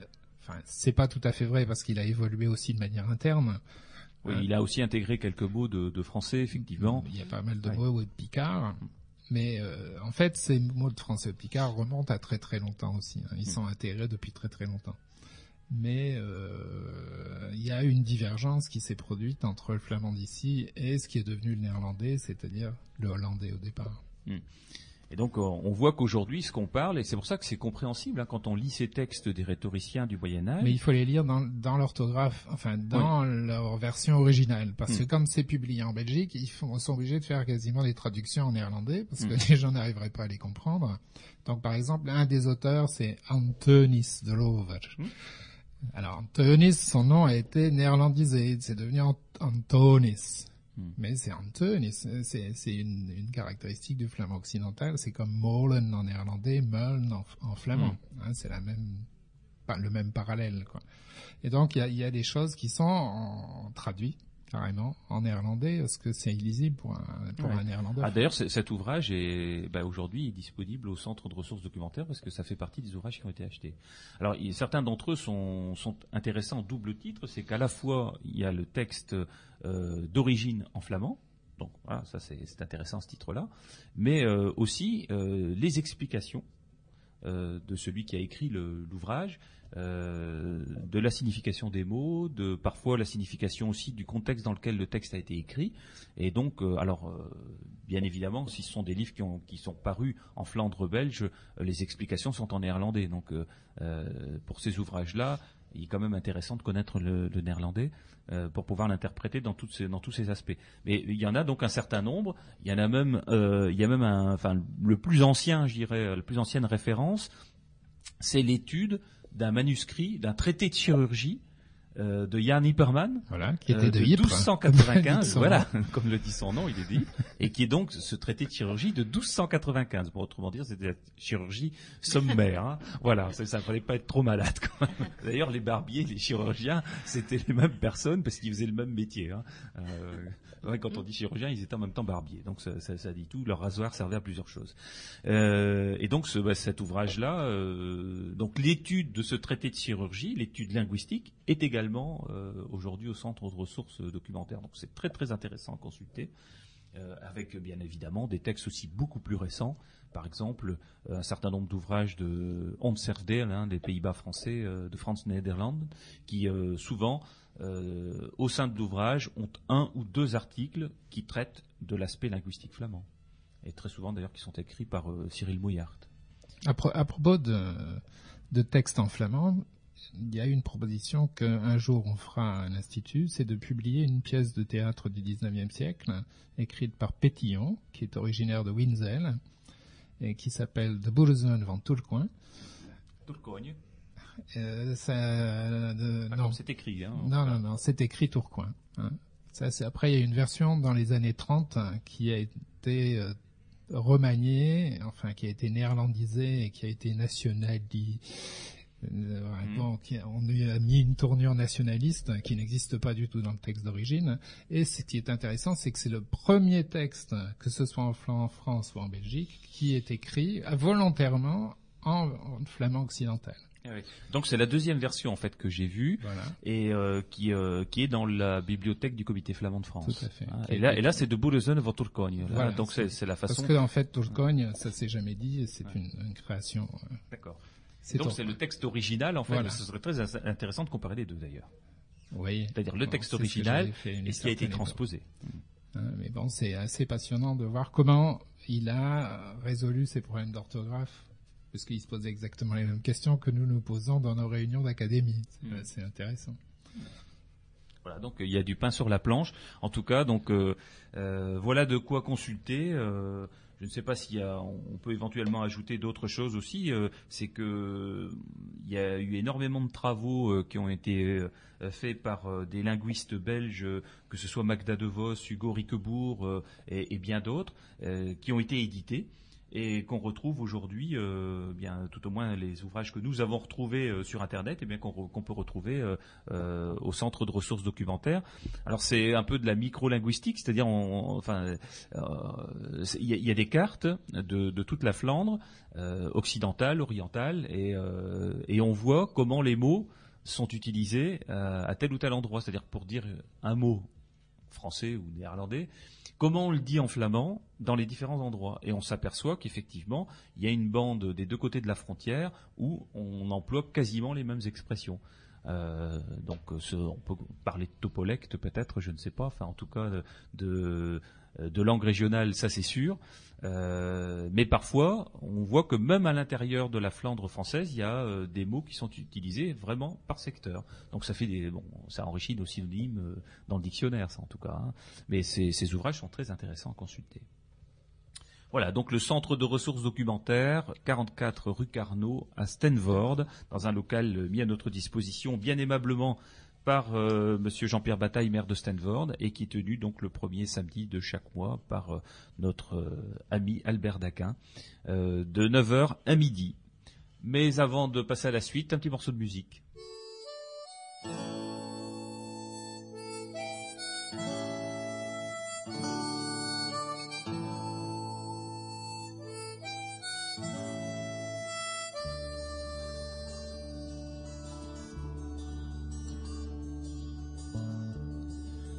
Zodres die kosten zingen en nu ze talen. Nu zodres die kosten zingen en nu ze talen. Aan al de nakken die kloppen was dat geen schande. Ja, het als uit in mijn zin en Vlaanderen. Ja, het als uit in mijn zin en Vlaanderen. Op de rotte ook weer een keer naar mijn streken. Op de rotte ook weer een keer naar mijn streken. Kan die panelen niet nodig voor mijn memorie. Ja, moet als uitzien. Mijn zin in Vlaanderen. Ja, moet als uitzien. Mijn zin in Vlaanderen.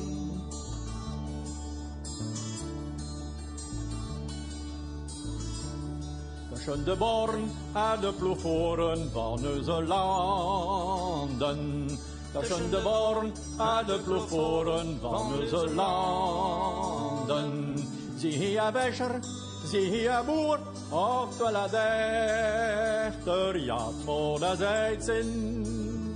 We in Vlaanderen, ja, het als. We zijn in Vlaanderen.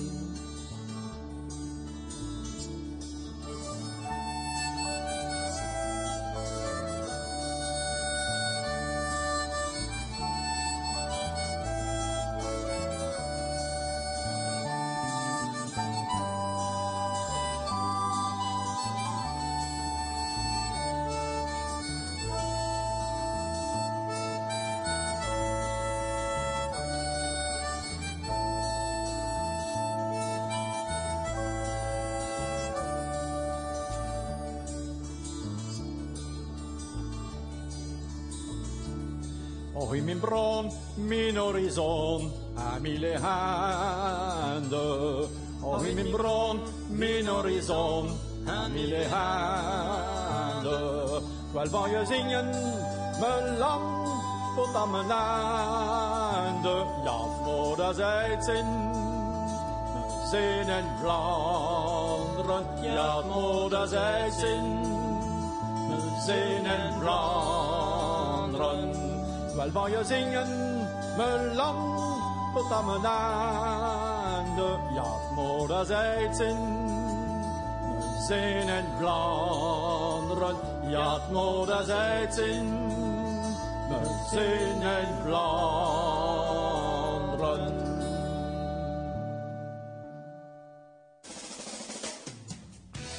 Radio Eulenspiegel, een vrij radio in Vlaanderen. Vous venez d'entendre donc euh, Joël et Klerch, un hommage à Klerch, cette jolie chanson Muzinavlander. Et Eh oui. Donc euh, bah, Joël qu'on peut toujours entendre d'ailleurs avec Oui, Edmond avec Edmond. Elle, donc il tourne régulièrement euh, avec avec elle sur les scènes, sur les scènes de Flandre française et Flandre belge d'ailleurs. hein.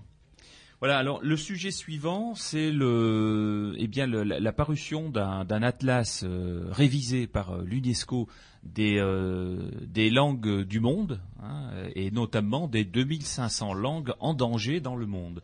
Alors ce travail de l'UNESCO, euh, jusqu'à présent, on n'en avait pas trop parlé parce que euh, bon, déjà la, dernière parution était plus vraiment d'actualité, elle était plus récente.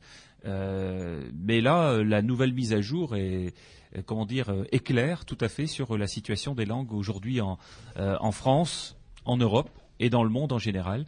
Parce qu'il faut quand même, euh, euh, l'UNESCO dit que la situation est inquiétante, hein, euh, il faut quand même le, constater, c'est que plus de 200 langues se sont éteintes au cours des, trois dernières générations, et aujourd'hui, leur étude montre que 538 langues dans le monde sont en situation critique, 502 sont sérieusement en danger, 632 sont en danger et 607 vulnérables. Alors vulnérable, c'est le, c'est la qualification la moins grave, je dirais, dans, dans, dans le cadre des langues en danger. Mais il faut savoir qu'au au plus les années passent, les vulnérables deviennent en danger, celles qui sont en danger deviennent sérieusement en danger, etc. hein, parce qu'au moins il y a de locuteurs, et, si les aides ne sont pas là pour sauver ces langues, euh, je lisais encore un article qui, euh, qui disait qu'il y a euh, notamment une langue qui est encore parlée, enfin c'est, dans le Pacifique, par huit personnes, voilà, donc bon, bah, huit personnes, ça veut dire qu'après c'est terminé, hein.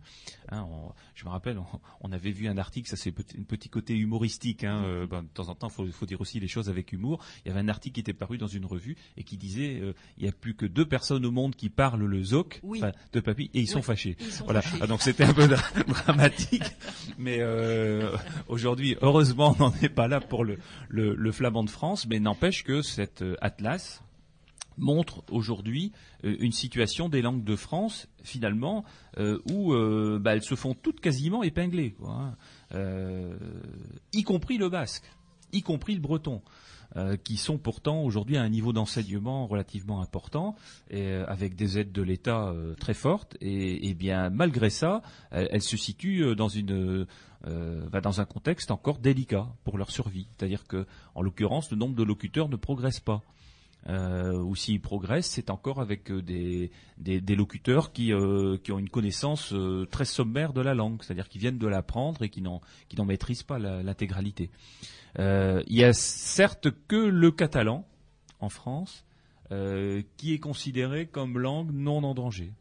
Alors parce que c'est une langue qui est encore très vivante du côté français et du côté espagnol également. C'est une langue transfrontalière, hein, le, le catalan comme le flamand d'ailleurs, comme l'alsacien, euh, comme le basque, et, euh, puis d'autres.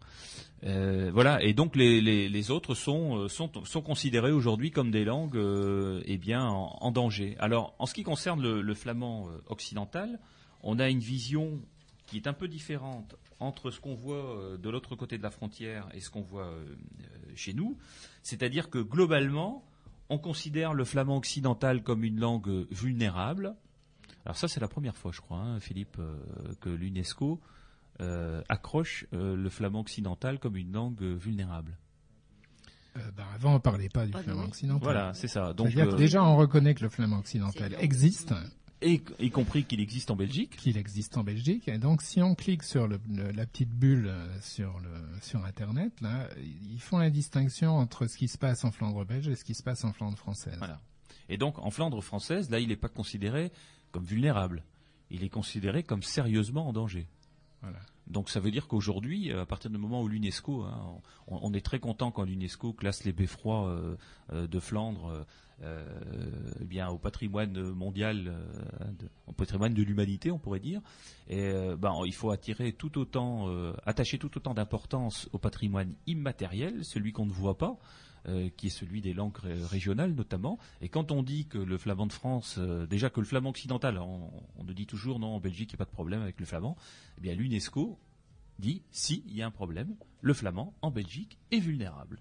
Et en France, il est sérieusement en danger. Donc ça veut dire qu'il doit être particulièrement aidé pour euh, sa pérennité. Là, il y a le mot pérenne, hein, Mhm, mhm. Non, ben, ce mot pérenne, aujourd'hui, il est tout à fait d'actualité dans, pour notre flamand. Alors, euh, comment faire si, euh, si on veut se renseigner un peu plus avant sur ce rapport de l'UNESCO? Eh Bien, l'UNESCO a, a un site internet.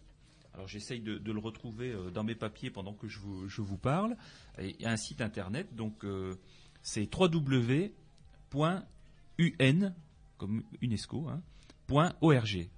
Donc ça c'est le, le, le site de l'UNESCO, mais de toute façon sur les moteurs de, de recherche. vous Non, ça c'est le site des Nations Unies Ah ouais, c'est le site des. Nations Unies parce que l'UNESCO et dis, les Nations Unies euh, ouais, ouais. en, en fait partie. Donc c'est www.unesco, U-N-E-S-C-O.org.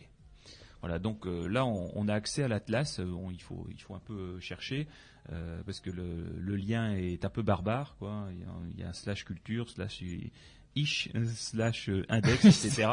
Ish, hein, bah, ICH, ça fait ish, euh, etc., etc. Mais de toute manière, sur le site de, de l'institut, euh, on prévoit d'y mettre un article spécifique avec la carte, hein, parce que c'est c'est important qu'on le voit. Donc, ce sera une des bases de, de nos actions également, de, de voir comment on peut, euh, et bien sur la base de ce rapport-là, euh, solliciter peut-être euh, Mhm, davantage les moyens. pouvoirs publics euh, au niveau des moyens, et notamment des moyens d'enseignement. On ne parle pas que des moyens financiers, parce que les Non, moyens financiers c'est une chose, mais finalement, si on l'enseigne pas, on sait que toutes les langues régionales, même enseignées, ont encore des difficultés parce qu'il faut qu'elles se retrouvent dans la vie publique, dans la vie de tous les jours, euh, euh, c'est-à-dire euh, des petits prospectus bilingues, c'est-à-dire aussi sur le fronton des mairies, c'est-à-dire voilà un peu partout, et, et qu'on pense langue flamande. Parce qu'on nous dit parfois, oui, mais effectivement, la langue flamande, c'est transversal, donc on va pas faire un thème spécifique là-dessus. Bah si, parce que si on n'en fait pas un thème spécifique, on n'en fait rien.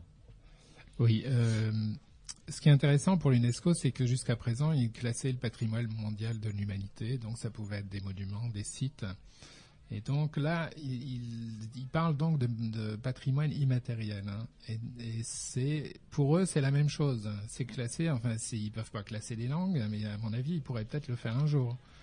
Et euh, c'est le but de la manœuvre, c'est d'encourager justement les gouvernements qui, qui siègent à l'UNESCO, enfin dont les représentants siègent à l'UNESCO, de soutenir ce patrimoine immatériel, comme on fait, comme on restaure la cathédrale d'Amiens. Hein, une langue, la cathédrale d'Amiens, si la, la cathédrale d'Amiens était détruite, ce serait une perte pour l'humanité. Bon, elle existe depuis euh, le Moyen Âge. Le flamand, c'est une construction qui date de plusieurs millénaires. C'est, pour un linguiste, c'est une perte qui est certainement même plus grave que la cathédrale d'Amiens. C'est, ce serait une perte énorme. Alors derrière une langue, il y a toute une culture en général. hein. Il y a une façon de s'exprimer, il y a, une vision du euh, monde. il y a une vision du monde, et, et ça on peut pas le retrouver si on ne maîtrise pas la langue et, et toutes ces petites subtilités. Alors c'est vrai que le, le travail de l'UNESCO là-dessus est, est important euh, parce que c'est un socle. Pas parce que c'est une fin en soi. hein. Je veux dire, à partir du moment où on a reconnu qu'une langue est en péril ou qu'elle est vulnérable, euh, ça n'est que le démarrage de quelque chose. Alors, euh, on sait que le- le- les langues régionales en France ont été inscrites dans la Constitution. On est tous très en attente euh, des textes qui vont apparaître derrière ce classement euh, dans la Constitution de la France. Euh, on peut, on peut éventuellement, euh, eh bien, dire aujourd'hui, bah, voilà, compte tenu de ce, ce- cet état des lieux en France des langues régionales et notamment dans, notre région par rapport au flamand. D'ailleurs, le Picard, c'est pareil, hein, il est considéré également comme vulnérable, même en danger. Eh bien, que fait que fait l'État en fait pour promouvoir le flamand?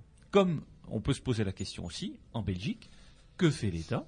Pour protéger le flamand occidental alors, il y a eu un certain nombre d'articles dans la presse euh, française sur ce sujet euh, de la parution du nouvel atlas de l'UNESCO. Euh, on n'a pas vu beaucoup d'articles en Belgique qui traitaient du flamand occidental. Certes, on a parlé de l'atlas euh, euh, de l'UNESCO, on a parlé euh, du Picard, etc. Mais on n'a pas beaucoup parlé de la problématique du flamand parce qu'il y a comme un genre de chape de plomb sur les langues régionales en Belgique. Mais il est Pas en plus que Belgique, temps de s'en hein, occuper. pas en Belgique dans son ensemble, hein, en Flandre. Oui. Donc ça, ça c'est vraiment, c'est un thème qui est transfrontalier. Et donc l'UNESCO sur ce site, vous verrez qu'il y a euh, un certain nombre d'actions que mène l'UNESCO, des actions concrètes. Ils aident certaines choses. Et donc dans ces choses-là, il y a par exemple, pour les langues d'Afrique, ils encouragent la normalisation de la langue pour qu'elle puisse des langues africaines pour qu'elles puissent être écrites Écrite et et donc enseignée. enseignées. Ils aident la constitution de dictionnaires. ça m'a fait. Oui, oui, oui, Quand j'ai oui. vu tout ça, je me suis dit tiens, nous sommes sur la bonne voie. Clic, comme on dit dans les, dans les petits mots du ministère. Voilà. Euh, Et donc, ils encouragent également l'expression, l'utilisation de, de ces langues dans la vie de tous les jours, hein, Hmm. hein, et de manière publique, etc. Voilà, donc euh, il y a du pain sur la planche pour euh, les flamands de l'Institut de la langue régionale flamande et euh, pour sensibiliser et euh, utiliser aussi cet atlas comme euh, un point de, contact aussi avec les pouvoirs publics en France, hein, qui, qui font certes pour le- les langues régionales, mais par rapport aux flamands, on est encore très loin, il est encore très loin de la coupe aux lèvres pour arriver au résultat que nous souhaitons. Un petit sujet d'actualité euh, concernant Oui, le printemps, des, poètes. Comme chaque année, le printemps des, des poètes a lieu donc dans pas mal de communes, donc à Dunkerque. Il a démarré le 3 mars et jusqu'au 21 mars. hein. Donc bien sûr euh, la Flandre y est. hein. Donc euh, le, le 7 mars après-midi à 15h30 euh, au local, au siège de la Jeune France à Dunkerque, euh, à Thuin. C'est une chorale, et- la Jeune une chorale, France. la Jeune France, oui. Hein, donc euh, ils ont un super local en centre-ville. Hein, donc euh, et là ils le prêtent pour les activités. Est-ce que je ne Maîtresse de corps, c'est une chorale aussi. Oui, oui, oui, oui, oui, oui, oui, Est-ce oui. que vous avez un local luxueux également? Euh, non, on le partage avec beaucoup d'autres et on le paye. Hein, donc, Bon, euh, bah, donc il y a hein, du progrès encore à obtenir. donc euh, là, c'est vrai que le, le 7, donc euh, Atwin et puis euh, Edmond et Joël ont participé donc à ce printemps des poètes. Ils y ont participé aussi, euh, en particulier Joël et Edmond, le mardi 10 à 18h30 à la Maison pour tous de Lefrancouc. Euh, ils y sont, tiens, le samedi 14 mars aussi, au gymnase de Singuet, rue de Fort-Mardic. Cet après-midi. Cet après-midi, à 17h, en fin Ah bah d'après-midi. voilà une bonne occasion, après être passé euh, nous voir cet après-midi au Salon des Langues, eh bien, allez à tout de 17 suite, heures. route de Fort-Mardic au gymnase de Singuet.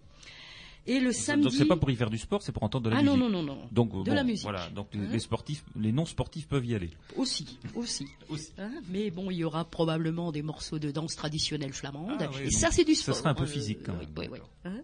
Et le samedi 21 mars, à partir de 18h30, à la salle de la Concorde à Petite-Sainte, à Thuin y sera avec Joël et Edmond. Et aussi, bien sûr, parce que là, c'est le, le final pratiquement. donc la Flandre sera bien représentée. N'hésitez pas à participer à ce printemps des poètes. Bah, c'est très bien, voilà une, une manifestation euh, qui, est, qui est sympathique et bien relayée par euh, nos amis flamands. Oui. hein. Hein, et le thème cette année, c'est l'engagement et le rire. Mais nous, on travaille sur l'engagement. Sur l'engagement. Hein, parce que Mais on sait ça rigole aussi. pas. Ça rigole Ah bon pas. Hein Cette année, ça rigole Ah, pas. bon, on est là, ouais. Mon hilar. T'as sérieux, te retour. Et euh, d'ailleurs, euh, on, sent qu'il y a, euh, enfin, on commence à sentir cette fibre langue régionale un peu dans, dans toutes les, enfin, dans toutes les, dans toutes les organisations, puisque les musées de France organisent aussi leur la nuit des La nuit musées, des musées. le 16 mai autour du thème des langues régionales. Oui. Donc c'est un thème qu'on va développer, on, on l'avait déjà cité, donc avec le musée portuaire de Dunkerque, Mhm. où on tiendra notre rencontre de rhétorique euh, dans la soirée donc du euh, 16, 16 mai, mai. hein, c'est un samedi, samedi 16 mai, 16 mai. avec une exposition. Ce sera peut-être l'occasion d'y amener un certain nombre d'ouvrages euh, en flamand sur le Mhm. flamand Mhm. pour que les gens puissent euh, les, les voir pendant une, per- une petite période. On est en train d'organiser ça. Ouais, Mais il y a également- aussi, hein. Voilà, il y aura également euh, de la musique, chanter, voilà. Et euh, ce thème sera également développé au musée de la bataille de Norpen, hein, puisqu'on a été contacté pour euh, pour ça. Bon là, c'est difficile d'être des deux côtés à la fois, mais on essaiera de les aider aussi à l'organisation de de cette manifestation de ce côté-là. Oui, et ce week-end-là, donc le 16 et le 17 mai, c'est la fête de la mer, et euh, nous y sommes aussi. Voilà. Hein Et donc euh, la fête de la mer, c'est une bonne transition pour un morceau de musique.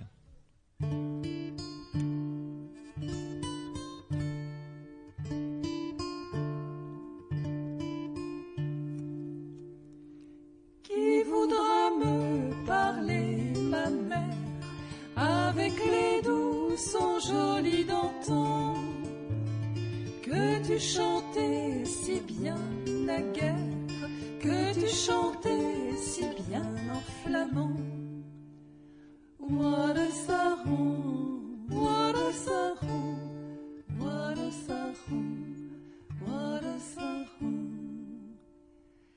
Les ai cherchés près de mes frères qui m'ont dit mais c'est douce folie. On ne revient pas en arrière, nos vieux sont morts, le flamand aussi. What a saron, what.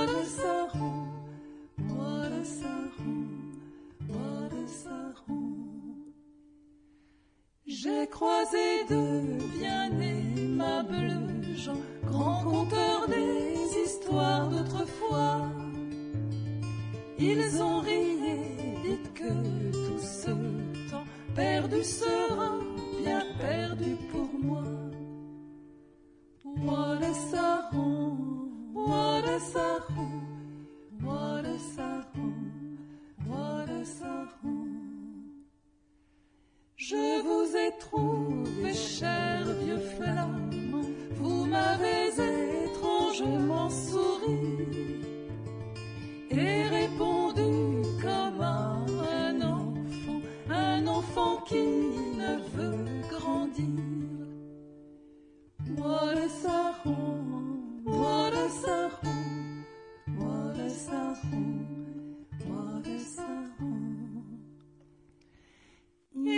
Enfoui les mots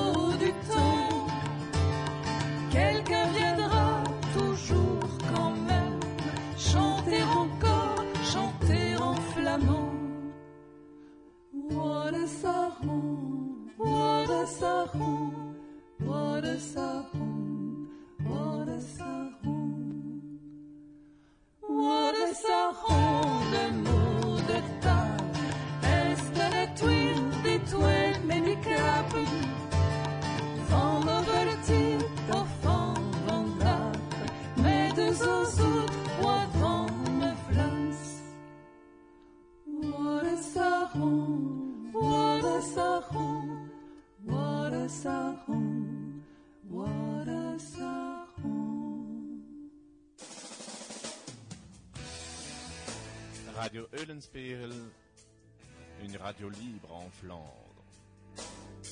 Vous venez d'entendre la complainte de la langue flamande sur le CD d'Atwin.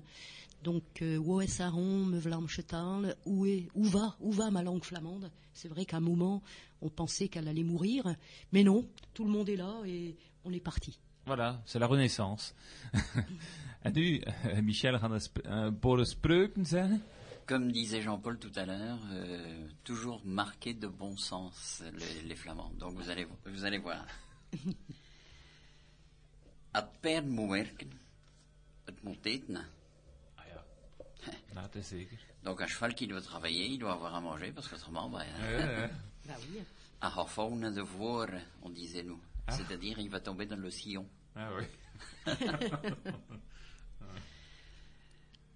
Ehm, weten is zijn verleden. Hij heeft snee en hij rust ermee. Ouais, mon père disait toujours celle-là. Ah oui Ouais. Donc, aiguiser, pas du ce n'est perdu. pas du temps perdu, ce n'est pas perdre son temps. On donne du coupant à son, son engin, à ce qu'on aiguise, et en même temps on se repose. Ouais. Parce que je me souviens de mon grand-père, euh, quand il euh, commençait son champ, le matin, euh, à la rosée, il était assis au bord du champ, et puis on va se base, mais ce, ce paquet de boîte, mais à Ah, boîte, ouais, ouais. c'est-à-dire un morceau de fer qu'il enfonçait dans le sol. Un genre d'enclume portatif. quoi. Oui, il enfonçait ça dans le sol, il était assis à côté, puis il, il tapait sur le, le tranchant de sa faux. Mm, mm. Et ça, je l'ai vu faire. Ah ouais. C'est d'ailleurs, ça me fait penser que c'est c'est un, une très bonne idée de collectage, ça, d'avoir le nom des anciens outils. Parce que bon, il y a des ouvrages sur les outils anciens, euh, bon régionaux ou, ou bien même au- au-delà de- au-delà des frontières hein, euh, de, de la région. Euh, ce serait peut-être bien un jour avec des anciens, pourquoi pas dans un club de conversation comme à Rubrook par exemple, eh bien d'emmener ça et puis de trouver les noms et de les éditer au fait. niveau des, des Mhm. noms des, des anciens outils. Parce que derrière les noms, il y a aussi euh, peut-être parfois le verbe qui, correspond au mhm. travail d'utilisation de cet outil et donc qui peut enrichir également le, le dictionnaire. Oui, parce qu'il disait pas wetten à ce moment-là, mais il disait boitten hein, pour euh, aiguiser la faux ou la Parce fausse. qu'on l'aiguisait pas de la même manière. Voilà. C'est avec Mhm. la pierre. hein. Oui, oui, oui, Euh, oui, par oui. contre, il faut battre parce qu'il fallait Voilà. effiler la, la lame Mhm. d'abord avant de déguiser. Zijn de nezel à Paris a comme de rusty vuis. Donc, on voit un nain à Paris, il reviendra très intelligent. euh. Un peu de la moquerie. sûrement ironique. C'est un peu babette quand même. hein. C'est un peu xénophobe, on va dire.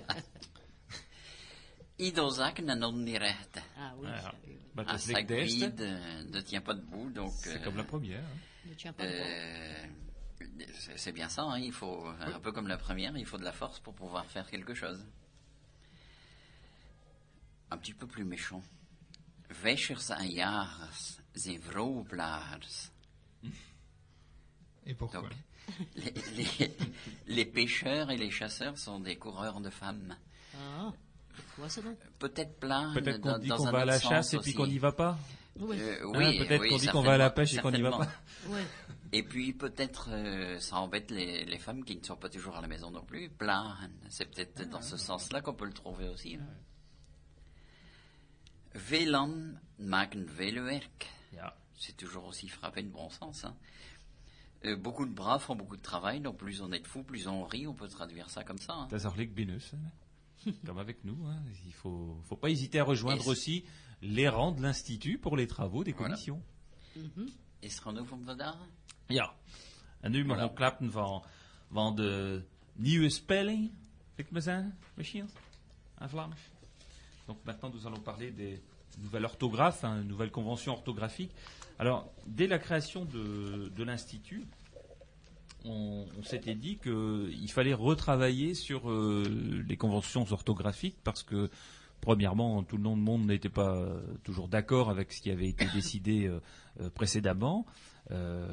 Bon, parfois à la marge, hein, c'était pas forcément de manière fondamentale, mais également qu'il y avait certains certains thèmes qui n'avaient pas été vraiment étudiés, pas complètement euh, euh, discutés, et donc qui prêtaient encore aujourd'hui interprétation. Or, pour enseigner une langue, il faut qu'elle soit définitivement euh, euh, écrite, enfin en tout cas que toutes les résolutions aient été prises, de telle sorte que ça ne pose plus question et que les choix qui soient pris en ce qui concerne son orthographe soient des choix ju- judicieux et qui puissent être soutenus. Voilà. Alors, on a avec nous aujourd'hui euh, Philippe Simon. Je disais tout à l'heure que Philippe est professeur, qu'il est agrégé d'université, qu'il a un DEA de linguistique, qui est ancien chargé de cours à l'université de Lille 3, qui a participé également à la création du, du dictionnaire Fagus en Seine-Simon. Alors, ne le cherchez pas, il est introuvable, hein, puisqu'il est complètement épuisé. Euh, pas Philippe, hein, le dictionnaire. Euh, et donc, euh, ça montre bien qu'aujourd'hui, il y, a un- il y a un vrai engouement pour ce type d'ouvrage et qu'il faut s'y mettre. Alors, quand on a créé la commission Académie au sein de l'Institut de la langue régionale flamande, on a invité, bien évidemment, tous ceux qui avaient des choses à dire sur la question et qui avaient envie de travailler. C'est-à-dire pas envie d'y mettre de la pagaille, mais envie de travailler concrètement et d'accepter de discuter. Alors, il y a eu euh, dans ce groupe de travail qui est toujours actif hein, et qui continuera à être actif, notamment pour la création du dictionnaire, euh, outre Philippe Simon, il y a euh, Jean-Louis Martel qui a créé donc euh, cet ouvrage en 1992 pour, pour enseigner le flamand. Heureusement d'ailleurs que cet ouvrage a été créé parce que c'était c'était un vrai besoin. Il y a Christian Guilbard qui a également énormément travaillé sur la question de, de la langue flamande. Christian Guilbard qui est docteur en sciences politiques et qui est passionné de la langue flamande, hein, qui aurait d'ailleurs pu choisir une voie linguistique si, euh, si ça avait été son choix dans ses études, mais en tout cas c'est un choix de, passion aujourd'hui. Euh, et puis euh, il y a aussi des, flamandophones de naissance comme Michel qui est avec nous aujourd'hui. Euh, mais également euh, euh, Marie-Christine qui participe également à, à nos réunions. Il y a Frédéric De Vos qui enseigne le flamand. voilà, et puis et d'autres personnes qui sont venues nous rejoindre de, de temps à autre, qui ne participent pas forcément à toutes les réunions. Mais donc c'est un groupe très actif et qui aujourd'hui a abouti on peut dire, on peut utiliser le mot, je crois, qui a abouti donc à un travail euh, euh, qui est quasiment arrivé en stade final. Quoi. Alors j'ai devant moi, euh, Philippe, ça va alimenter euh, déjà une, une partie de ton intervention. J'ai devant moi l'arbre généalogique, on peut dire l'arbre linguistique du flamand. Alors, je vois tout en haut proto-indo-européen, on va dire des gros mots là ce matin, hein, hein, proto-indo-européen, et on arrive à flamand occidental. Alors, c'est c'est pas c'est pas en ligne directe, hein, effectivement, il y a beaucoup de zigzags. hein, c'est comme quand on a abusé du houblon. Euh, comment on est arrivé au flamand? Quelle est un petit peu cette euh, euh, euh, cette origine du flamand Et aussi, je pense que c'est une question que beaucoup se posent par rapport au néerlandais. Où est-ce qu'on est finalement? Est-ce qu'on est enfant l'un de l'autre? Est-ce qu'on est cousins Voilà, est-ce que c'est cousin germain? Combien de degrés? Voilà, où est le lien aujourd'hui avec le néerlandais? Parce qu'on a tout écrit là-dessus, y compris les plus grandes âneries. Donc où est-ce qu'on en est? Alors, tu as utilisé des mots qui sont donc euh, fille, euh, cousin, euh, voilà. Et donc, on a une vision généalogique des langues. C'est-à-dire qu'une langue est née d'un père, d'une mère. Donc, si on voit les choses à court terme, on peut raisonner, on peut raisonner de cette manière. Si on voit les choses à plus long terme, il y a des discussions autour de ce type d'arbre généalogique. Hein, si on remonte au proto-indo-européen, euh, cela, on est euh, vers le septième millénaire avant Jésus-Christ. Donc, ça remonte à, hier. Et donc, on, on a une vision d'une langue qui se divise en plusieurs autres langues. Ok, si on prend, si on remonte pas si loin que l'indo-européen, si on remonte au latin, le latin, c'est divisé, a donné naissance à d'autres langues qui sont les langues romanes, donc le français, le roumain, qui vient de romain, l'italien, l'espagnol, le catalan, l'occitan. euh, C'est d'ailleurs pour ça que quand on est français francophone, forcément, euh, on apprend peut-être plus facilement l'italien qu'on ne peut apprendre l'allemand ou le néerlandais ou le flamand, parce qu'on pas, est à dans mon un avis, concept c'est de pas une un règle peu- générale. Hein, c'est pas une règle générale. Il y a beaucoup d'élèves. les mots qui- se ressemblent beaucoup. à la base peut-être, mais euh, il y a beaucoup d'élèves qui choisissent d'apprendre l'espagnol, par exemple, parce qu'ils ont l'impression que Pedro va à Paris, c'est euh, facile à apprendre parce que Pierre va à Paris, ça ressemble beaucoup. Mais euh, quand ils arrivent au subjonctif en espagnol, ils, ils ont un, un petit peu de mal.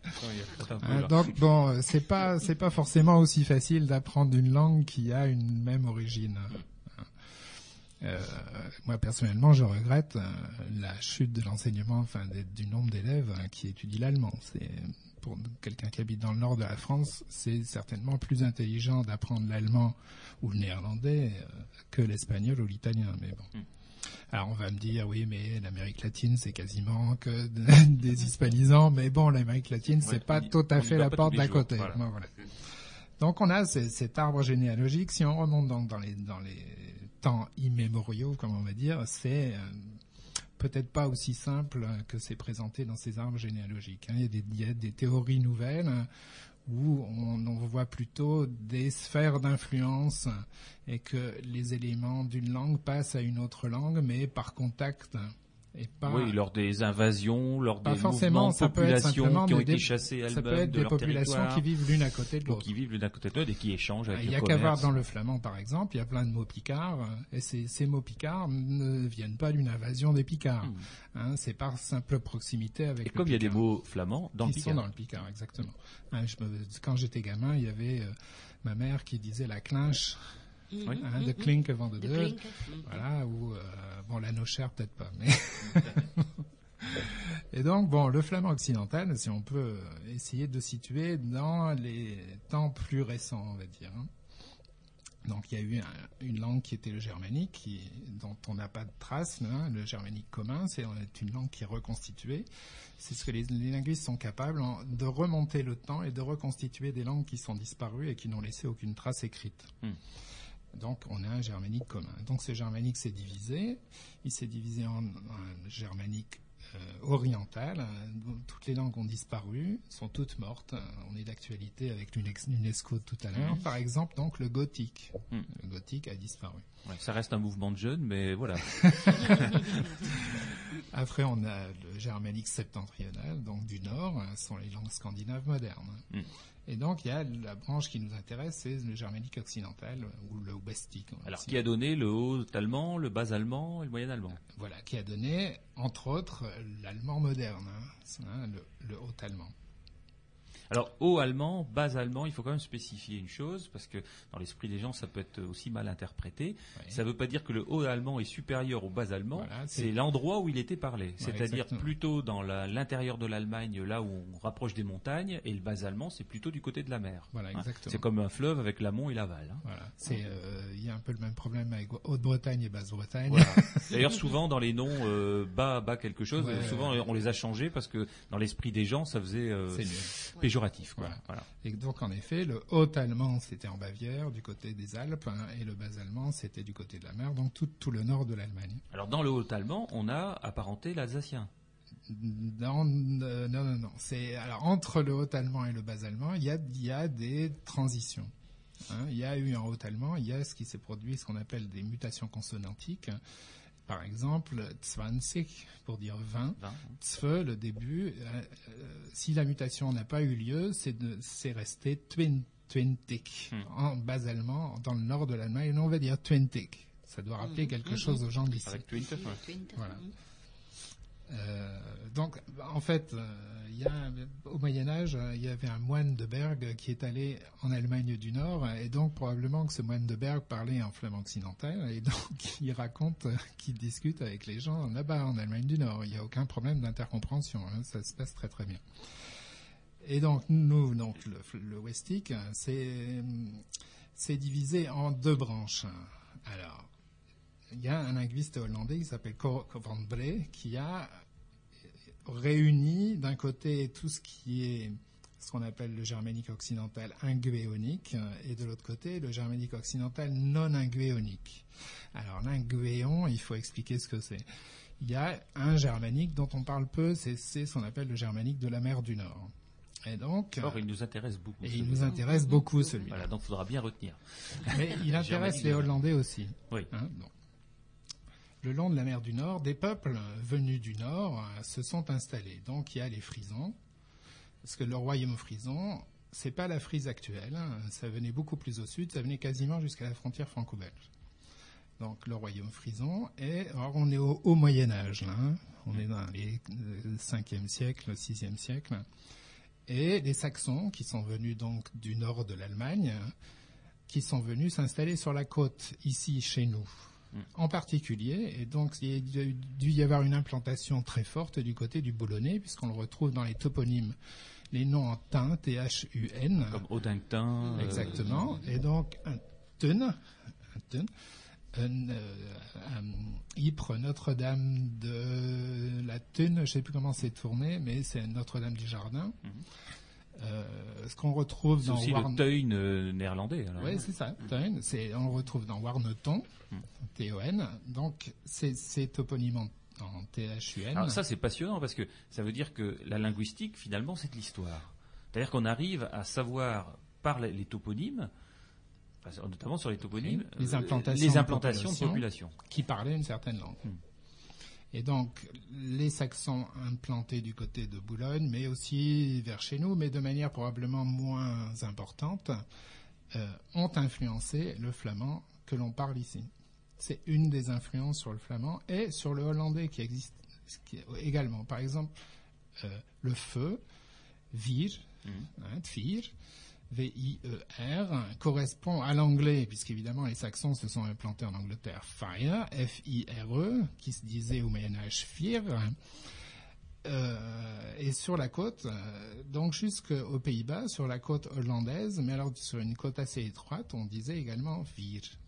Alors qu'à l'intérieur du, du pays, on va utiliser la forme francique qui est vur, que l'on retrouve en néerlandais, puisque le néerlandais a choisi la forme francique, a rejeté la forme ingléonique, la forme du germanique de la mer du Nord, et a pris la forme francique. C'est- Alors que nous, on a gardé Alors qu'on a gardé, On a nous, gardé nous avons gardé toutes ces influences. plutôt l'influence frisonne. Pas, pas tellement frisonne, mais plutôt saxonne. Saxonne, non, Je sais bien que ça serait tellement bien pour certains. Bon, bref. Euh, nous avons conservé toutes ces influences du germanique de la mer du Nord. Un petit morceau de musique avant la suite.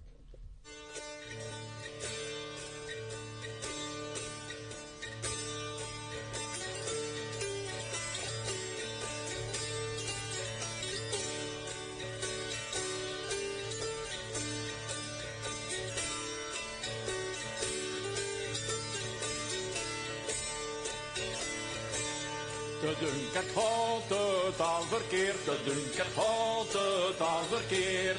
De meisjes in een franche alleen, valeren lom laren op tjoep tjoep tjoep. De meisjes in een franche alleen van Ibiwa. De meisjes dragen al zeden roks, de meisjes dragen al zeden roks. De knechten dragen maar leren broeks, van leren lom, la, la, lop, tjoep, tjoep, tjoep. De knechten dragen maar leren broeks, van waar. De meisjes dragen maar kinderschoen, de meisjes dragen maar kinderschoen. De knechten dragen maar op den schoen, ballerelom, lalala, tjoep, tjoep, tjoep. De knechten dragen maar op den schoen, van wie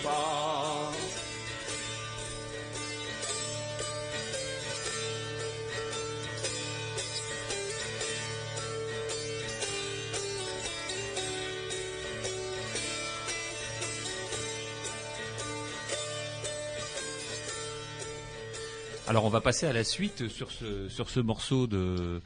De musique euh, de, de Meche van Dunkerque. Voilà, Joël Leclerc. de Joël Qu'est-ce qui Leclerc. se passe à Dunkerque? Voilà. Tout le monde parle français. Alors on a encore quelques instants euh, d'émission, donc on va continuer sur l'histoire, euh, sachant qu'on donne rendez-vous à, à Philippe euh, la semaine prochaine et donc au, au public aussi pour euh, la, la- la- la suite de, de cette émission euh, dans un mois. Euh, oui, et donc dans cette histoire, donc on- voilà, influence saxonne, euh, influence, enfin, un hein, Ouais, euh, c'est la même chose. Voilà. Donc, de l'autre côté, il y a les, les- les dialectes euh, germaniques non ingéoniques qui vont donner naissance, par exemple, justement au haut-allemand. Et nous, ici, on est au point de rencontre de ces deux influences, du germanique de la mer du Nord et du germanique non ingéonique, Donc- c'est-à-dire ce qu'on appelle le bas francique. Oui. D'accord? Vur, c'est du bas francique. Vir, c'est du germanique de la mer du Nord. Le francique, on peut considérer que c'est proche du plate, euh, du Tout à luxembourgeois?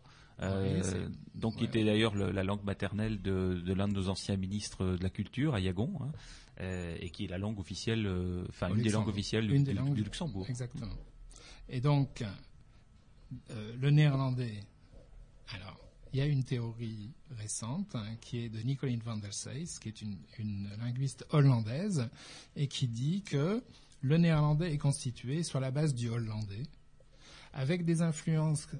Elle dit qu'elles viennent de l'est, hein, c'est-à-dire du limbourgeois, du bas-saxon et même du haut-allemand mais que les influences venant des Pays-Bas du Sud sont quasiment nulles. Donc ça, c'est une théorie euh, euh, qui est très étayée, puisque très son bouquin fait 700 pages. Oui, d'accord. Hein, c'est une, spécialiste de l'histoire de- des mots, de l'évolution des mots. Et je pourrais revenir là-dessus La prochaine, fois.